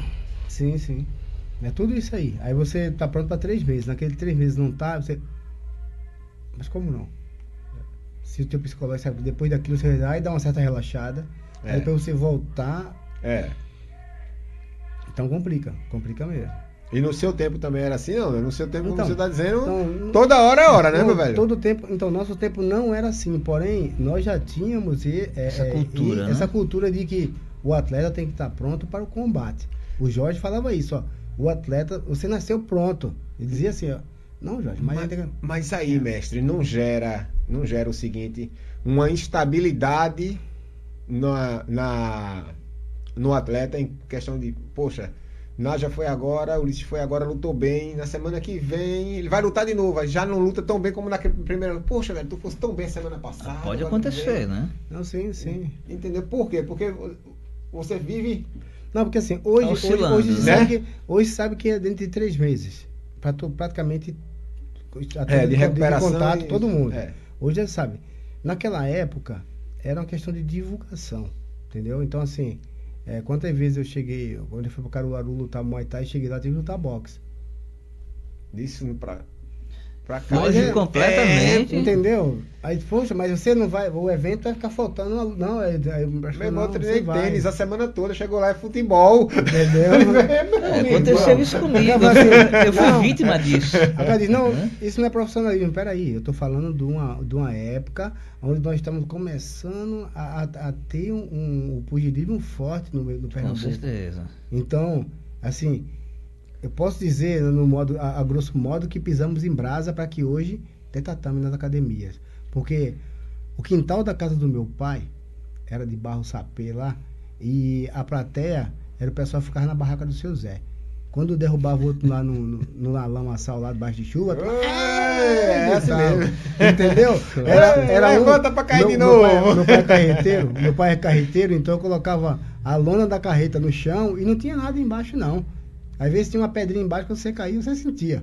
Porque, como eu te falei, eu fazia o tamanho do ringue pra gente lutar Muay Thai. Quando chegou o boom do Vale Tudo... Jogar no chão. Aí teve que fazer isso. Vai, treinar rolamento, para não bater cabeça no chão. então, era ali. Entendeu? Era ali, não tinha... Né? Eu não, tinha, já tá, muito rústico, tinha, era rústico mesmo, na tora. Entendeu? Aí então quando chegava na. Tu quer, vai. Quando chegava quer, no ferroviário que tinha tatame, parecia um. Opa, aqui é bom de cair. É, eu me lembro a primeira vez que eu coloquei uma luva na mão, que eu digo, eita. Agora. Olha praia, pô, coloquei uma luva, meu. Caramba, porque só é, ataduras uma minha, vai lá e deixa Nós éramos descer. muito loucos tá, pessoa que 90, viu, meu velho? Tá não era pra gente estar tá vivo. A pessoa que deu um suporte também muito bom também, o mestre Gesiel Andrade do Jiu-Jitsu, dava na Academia de Artes Marciais lá na Conda Boa Vista na época. E ali pra mim era canto de playboy, né? Eu morava na periferia. Eu cheguei lá, a camisa do Muay Thai. Eu tinha uns slogans assim meio meio, meio bruto, né? Eu me lembro. O, o Ulisses que fazia. O, o Ulisses tinha Muay Thai, a arte de eliminar. eu ficava mesmo. morrendo de medo. Ele tinha o, o, cara pisando na cabeça de outro, Mas é- sangrando, é, velho. Eu digo, sim, meu velho. Sim, e essa, essa arte é do Roberto, né? né? Você lembra disso aí? O cara sim, pisando. Eu tenho a camisa ainda. Esse é o segundo slogan. O primeiro é um falcão assim aberto, assim, é. Né? que era do Geraldão. O segundo foi esse aí. É. Essa era a época daquela confusão. Mas botava medo, pai, aquele ali. E, olhava assim. Me dava pra caramba. Eu não vou mexer. Né? Esse cara pode não lutar, não, não vou mexer com ele, não. É, era, mas, era, mas era pra isso aí mesmo, entendeu? Assim, e o, o cara fator psicológico, né? Você já ganhou a luta ali. Quando eu cheguei lá na né? Boa Vista, com aquela luta, camisa. A, já ganhou a luta pra os você. Os caras ficou olhando assim, mas não que os caras os cara eram do Gil. E o cara tá no chão, tá de kimono, você notou isso já? Aquele desenho? Camisa, é, né? é, entendeu? É. Então os caras ficou assim. Aí foi quando o mestre Eziel foi lá e falou: olha, isso aqui é Artemo Falcão, o cara que da arte marcial que tá querendo agregar. Tá, tá, aí começou a conversar com os caras, que os caras. Mas como é que vai ser? Não, ele vai vir sem camisa, nós vamos tirar a parte de cima, vamos fazer um submisso. Meu, os caras nos abraçou lá como família, pô, assim. Entendeu? Então, assim, é, eu tenho muito a agradecer também ao mestre Ziel, que deu um, um suporte bem massa, assim, para nós sobre referência à luta de solo e a forma que ele passou pro pessoal, porque existia um atrito. Quem era do, do jiu-jitsu não, não se dava com o pessoal do Muay Thai. Tinha muito essa divisão naquela, Tinha, naquele tempo. Naquela mesmo. época. E nós tínhamos que ganhar o pessoal assim, na conversa. Não na conversa mentindo, na conversa dizendo, não, vem cá, eu quero só aprender a luta. Ninguém quer ser melhor do que ninguém, não. não eu quero só aprender. E deixar claro que, né? como o Marco, Marco Ruas falou, assim, não, o atleta é completo, não é a luta completa, é o atleta completo. Porque não existia luta completa. Hoje você chega. É, tem até filmes hoje aí, né? Que você vê na academia, está lá, MMA. É. O cara dá aula de MMA. Com certeza. Né? O, aquele ator lá que fez o Boica lá. Tem, uma, tem um, um filme dele, né? Aí minha esposa até perguntou pra mim, ah, mas não pode ter a de MMA? Eu falei assim, vê só. Talvez ela um dia até possa acontecer. Mas entenda, no meu ponto de vista, hoje é muito cedo para isso. Porque o MMA em si, ele requer muitas coisas para você chegar é até muito lá. abrangente, né? Não Abrange dá para você minimizar. Com quantos anos o cara vai fazer, ser médico? Né? Com quantos anos o cara vai ser mestre de MMA? Fala para mim. Se para uma arte marcial ele só... teria que ser mestre primeiro numa arte, depois na outra, depois tá. na outra, depois Aí, na quando outra. Quando é que ele vai né? lecionar? É. quando ele vai ministrar uma aula? Então, assim, complicado. Assim, na, na Tailândia, você vê o, o, atleta quando ele tá com uma certa quantidade de luta que ele para, ele já se torna praticamente um mestre. Ele, ele tem o local dele, entendeu? Onde os atletas vão treinar e tal. Entendeu?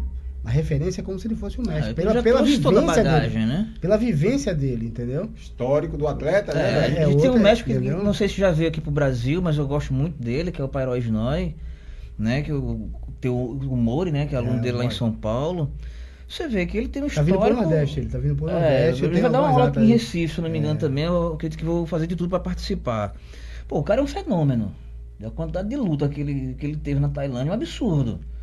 Né? Você, assim, um ciozinho, né? um coroa, todo durinho lá, todo travadão, durão assim. Você diz, pô, você vai ver uma, uma aula do cara, é um absurdo de técnica.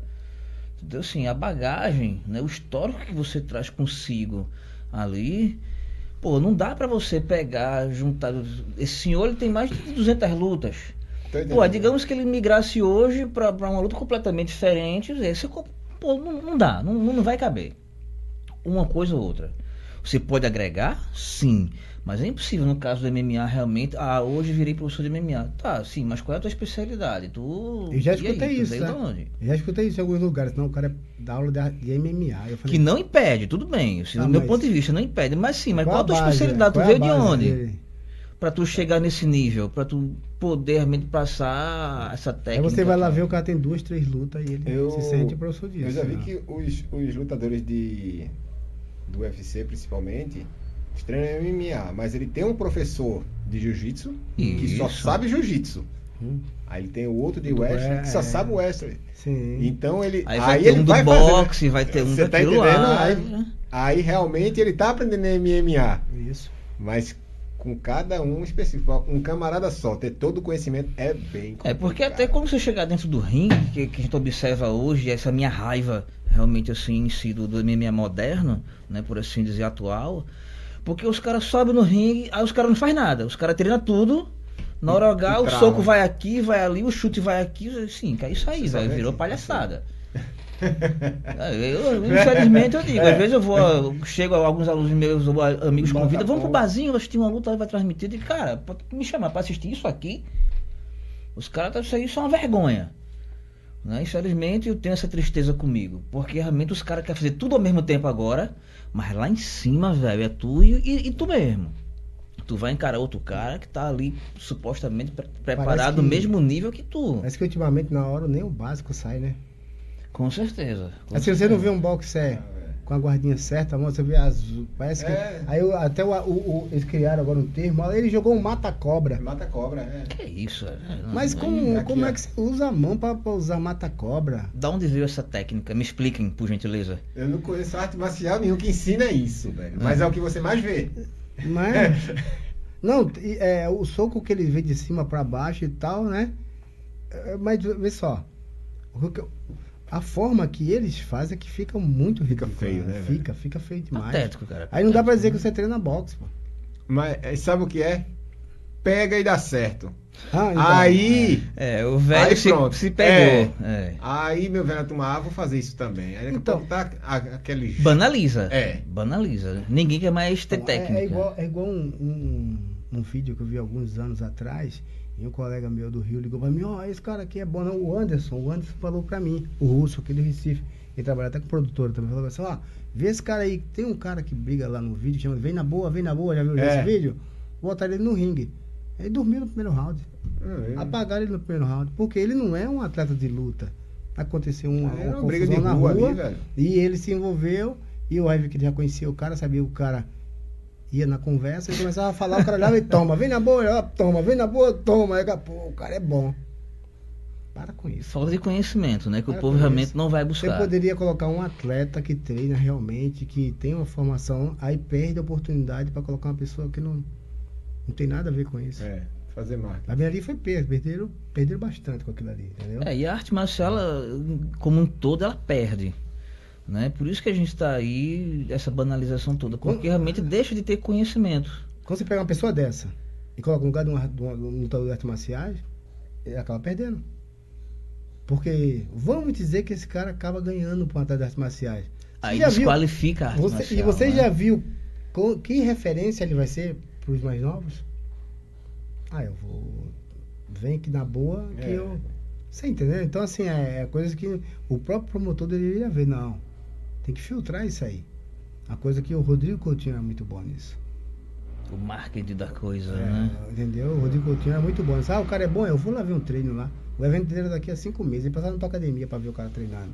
Aí chegava lá na minha e dizia, tem um cara de 60 quilos bom aí. Por quê? tem um cara do taekwondo que chuta alto pra caramba lá. E tem que colocar um desafio de artes marciais. Aí eu dá nas pernas dele que. Não, mas não, não ele, ele, pegava, ele dizia assim, ó, aquele, mas o pior é que ele tem um filho, assim, ele tinha um visão, assim, ó, aquele da cara dali, ó, dá aparelho com o cara lá, dá uma luta dá boa. Dá uma luta boa. Entendeu? Ele não dizia que é melhor de lá, não, dizia, dá uma luta boa aqueles dois lá. Vamos colocar qual o peso dele? Ah, tá tanto que. Não, mas dá pra gente ajeitar esse peso aí. E aí iam trabalhar em cima disso. É quando você vê o cara chutando muito alto, meu irmão. Dê nas pernas dele. Bata nas pernas. Que aí... É, então, cara, mas olha. Ele não só não. Eu, eu, eu, conheci, eu, conheci, eu alguns caras que chutam alto que o grande problema é se ele acertar o primeiro chute. É. Né? Esse mestre Gisiel mesmo, que é, é, Josiel, que é do Taekwondo, que ele foi aluno do Augusto Miller, ele é vermelho grau preto.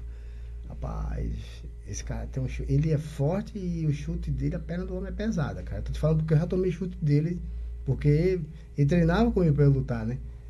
Até semana passada a gente tava conversando, ele falou assim, mas até daquela época a gente já sabia que tu era doido, porque a gente fechava a porta lá, a gente te batia, te batia e no final tu dizia, no próximo treino eu venho de novo, tá, mestre? Porque era aquilo que eu precisava. Eu precisava sair de baixo em 10 minutos, em menos de 10 minutos. Caliçando, meu E os caras eram pesados, os caras aguentavam a minha pancada, porque eu era mais leve do que eles. E assim, não era de respeito bater, porque eles diziam assim, não, você pode bater que a gente tá te preparando para lutar. Entendeu? Foi, esse foi o meu suporte. E esses caras chutavam muito bem, muito bom. Verdade, é. Beleza. O então, Mestre Falcão, a gente vai dar por encerrada a, a, o podcast hoje, viu? Tá apertado o tempo. Por, por mim, meu velho, a gente ia conversar a noite toda aqui, velho. Tem, tem o é, pós-podcast, é, de repente, né? Mas foi um prazer enorme poder conhecer o senhor muito bem, através de, de Ulisses também. Prazer enorme, Ulisses. A gente tava ah, eu que agradeço, né? doido aqui para escutar é, alguém foi que a oportunidade certa, é, né? E que casou, realmente né? conhece a arte, velho. Eu não queria trazer qualquer pessoa do Muay Thai aqui. Eu queria trazer alguém que repre representou muito bem, representa até hoje e que traz a arte marcial aqui no peito, né? Não traz na carteira. Sim, Feito muitos, né, velho? Né? Eu que agradeço, eu agradeço o convite. É, o tempo está espremido porque eu vim só passar 15 dias só no Recife, né? Eu tenho que estar voltando. Pronto. Tem, tem uma vida em São Paulo lá. Porém, assim, você não sabe para mim o, o, quanto foi boa essa conversa. Porque assim, a gente revive um, passado é, que, que é, faz parte da minha personalidade hoje, né? Aquilo que a gente conversou. Com certeza. Me fez como nós, homem, como pai, nós. como avô né? Então, assim, é, a arte marcial, ela agrega muito na nossa vida. Né? E a, a, a, mensagem que eu quero deixar, ter vindo aqui, é que sempre leva seus, seus filhos, seus alunos, seus netos na, na academia e procura ver com quem está treinando. Ver se realmente é um local sério. Né? Por mais que seja só um instrutor, não tem problema. Que seja tenha formação, que ele tenha um mestre, que realmente está começando, não tem problema. O importante é que ele faça aquilo correto né? Porque o charlatanismo está muito grande, infelizmente, no meio. E saiba que, para mim, foi maravilhoso estar aqui hoje. Tá eu bom? mesmo. O prazer foi todo meu. Mestre Ulisses, quer deixar o último recado aí, Mestre Ulisses? É, é um agradecimento, né? Um forte abraço a todos que a gente não conseguiu citar aqui os nomes, mas se sintam abraçados. A gente teve nossas críticas, mas levem como críticas construtivas para melhorar. Né? E assim, a gente tem muita gente boa sim aqui em Pernambuco, em Recife, tem essa nova geração que continue, realmente procure histórico, se dedique, que vale a pena. Né? É, parabenizar você pela sua iniciativa, que é um, é um programa que está crescendo, graças a Deus, assim, está abrangendo pô, dezenas de artes, artes marciais. Né? Trouxe a, mestres aqui que há anos que eu não via né? Assim, que eu não sabia nem se estava vivo ainda. Então é um, é um, programa muito importante. Eu espero que cresça cada vez mais e que atinja não só Pernambuco, né? que não fique só aqui, que se leve para outros estados, inclusive para o mundo. Né? Eu, eu, tenho alunos em outros, em outros países também. Vou compartilhar o link para que eles assistam né? no, Uruguai, Estados Unidos. Tem o Mauro Nome na Holanda. É, super gente boa. Então, assim, só parabenizar, agradecer pela oportunidade. Né, realmente, agradeço a presença de vocês. Vocês estão de parabéns o programa. É maravilhoso, cara. Assim, você é uma pessoa excelente, né, que eu conheço realmente desde criança. E só tem que dar os parabéns, cara. E, e continuar. Coloca o projeto aí em frente.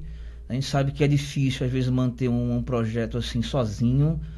Né? Mas para Deus nada é impossível. É, então continue, continue. no coração e trabalhar com honestidade. É, aí agradeço ao meu mestre, sempre vou continuar agradecendo. Temos a amizade, sim. Essa amizade vai prevalecer para sempre, né? Mas o agradecimento também é sincero, né? Aos, aos meus bons alunos que ainda me consideram, obrigado a todos pelo reconhecimento né? Os, os, que já passaram por mim, que já estão em outros lugares, os bons e os maus, que Deus abençoe cada um, né? Continue na sua batalha e que sejam felizes, né? E que continuem, perseverem, que o segredo é esse. É um agradecimento ao, ao mestre Rogério, Rogério do Clã Ratá, que me, que me acolhe muito bem em São Paulo. É, sempre que posso, que sempre que posso estar lá, treino, sou bem acolhido. É a, é a minha família, é uma família Muay Thai que Sempre me tem. Um abraço aí para Rogério, um abraço, Rogério. O clã Ratamuai. Cuide bem aqui do nosso mestre, viu? Que aí. Mestre lenhador, né? Se a gente for é, falar de todo mundo, é, não dá tempo. E os que não, não conseguimos citar os nomes aqui, que como o Nádia falou, que se sinta abraçado, porque realmente essa conversa daria. É, daria horas e horas e horas e horas e horas. aí tá bom, ficando por aqui. É, um forte Tchau. abraço para todo mundo aí, gente. Obrigadão. Até a próxima é, meu velho, é conversa pra gente conversar a noite toda. É verdade. O meu cartão de memória ali só suporta até no máximo duas horas e meia. Não sei nem se a gente estourou esse tempo. Estourou esse tempo aí, Evelyn? Não. Não, não foi? Claro. Pronto. Poxa, chegou Mas... É empolgação, cara, né, cara? Você, é, você tá de parabéns né? também pela, pela forma que você. É, iniciativa, cara, show de bola, né?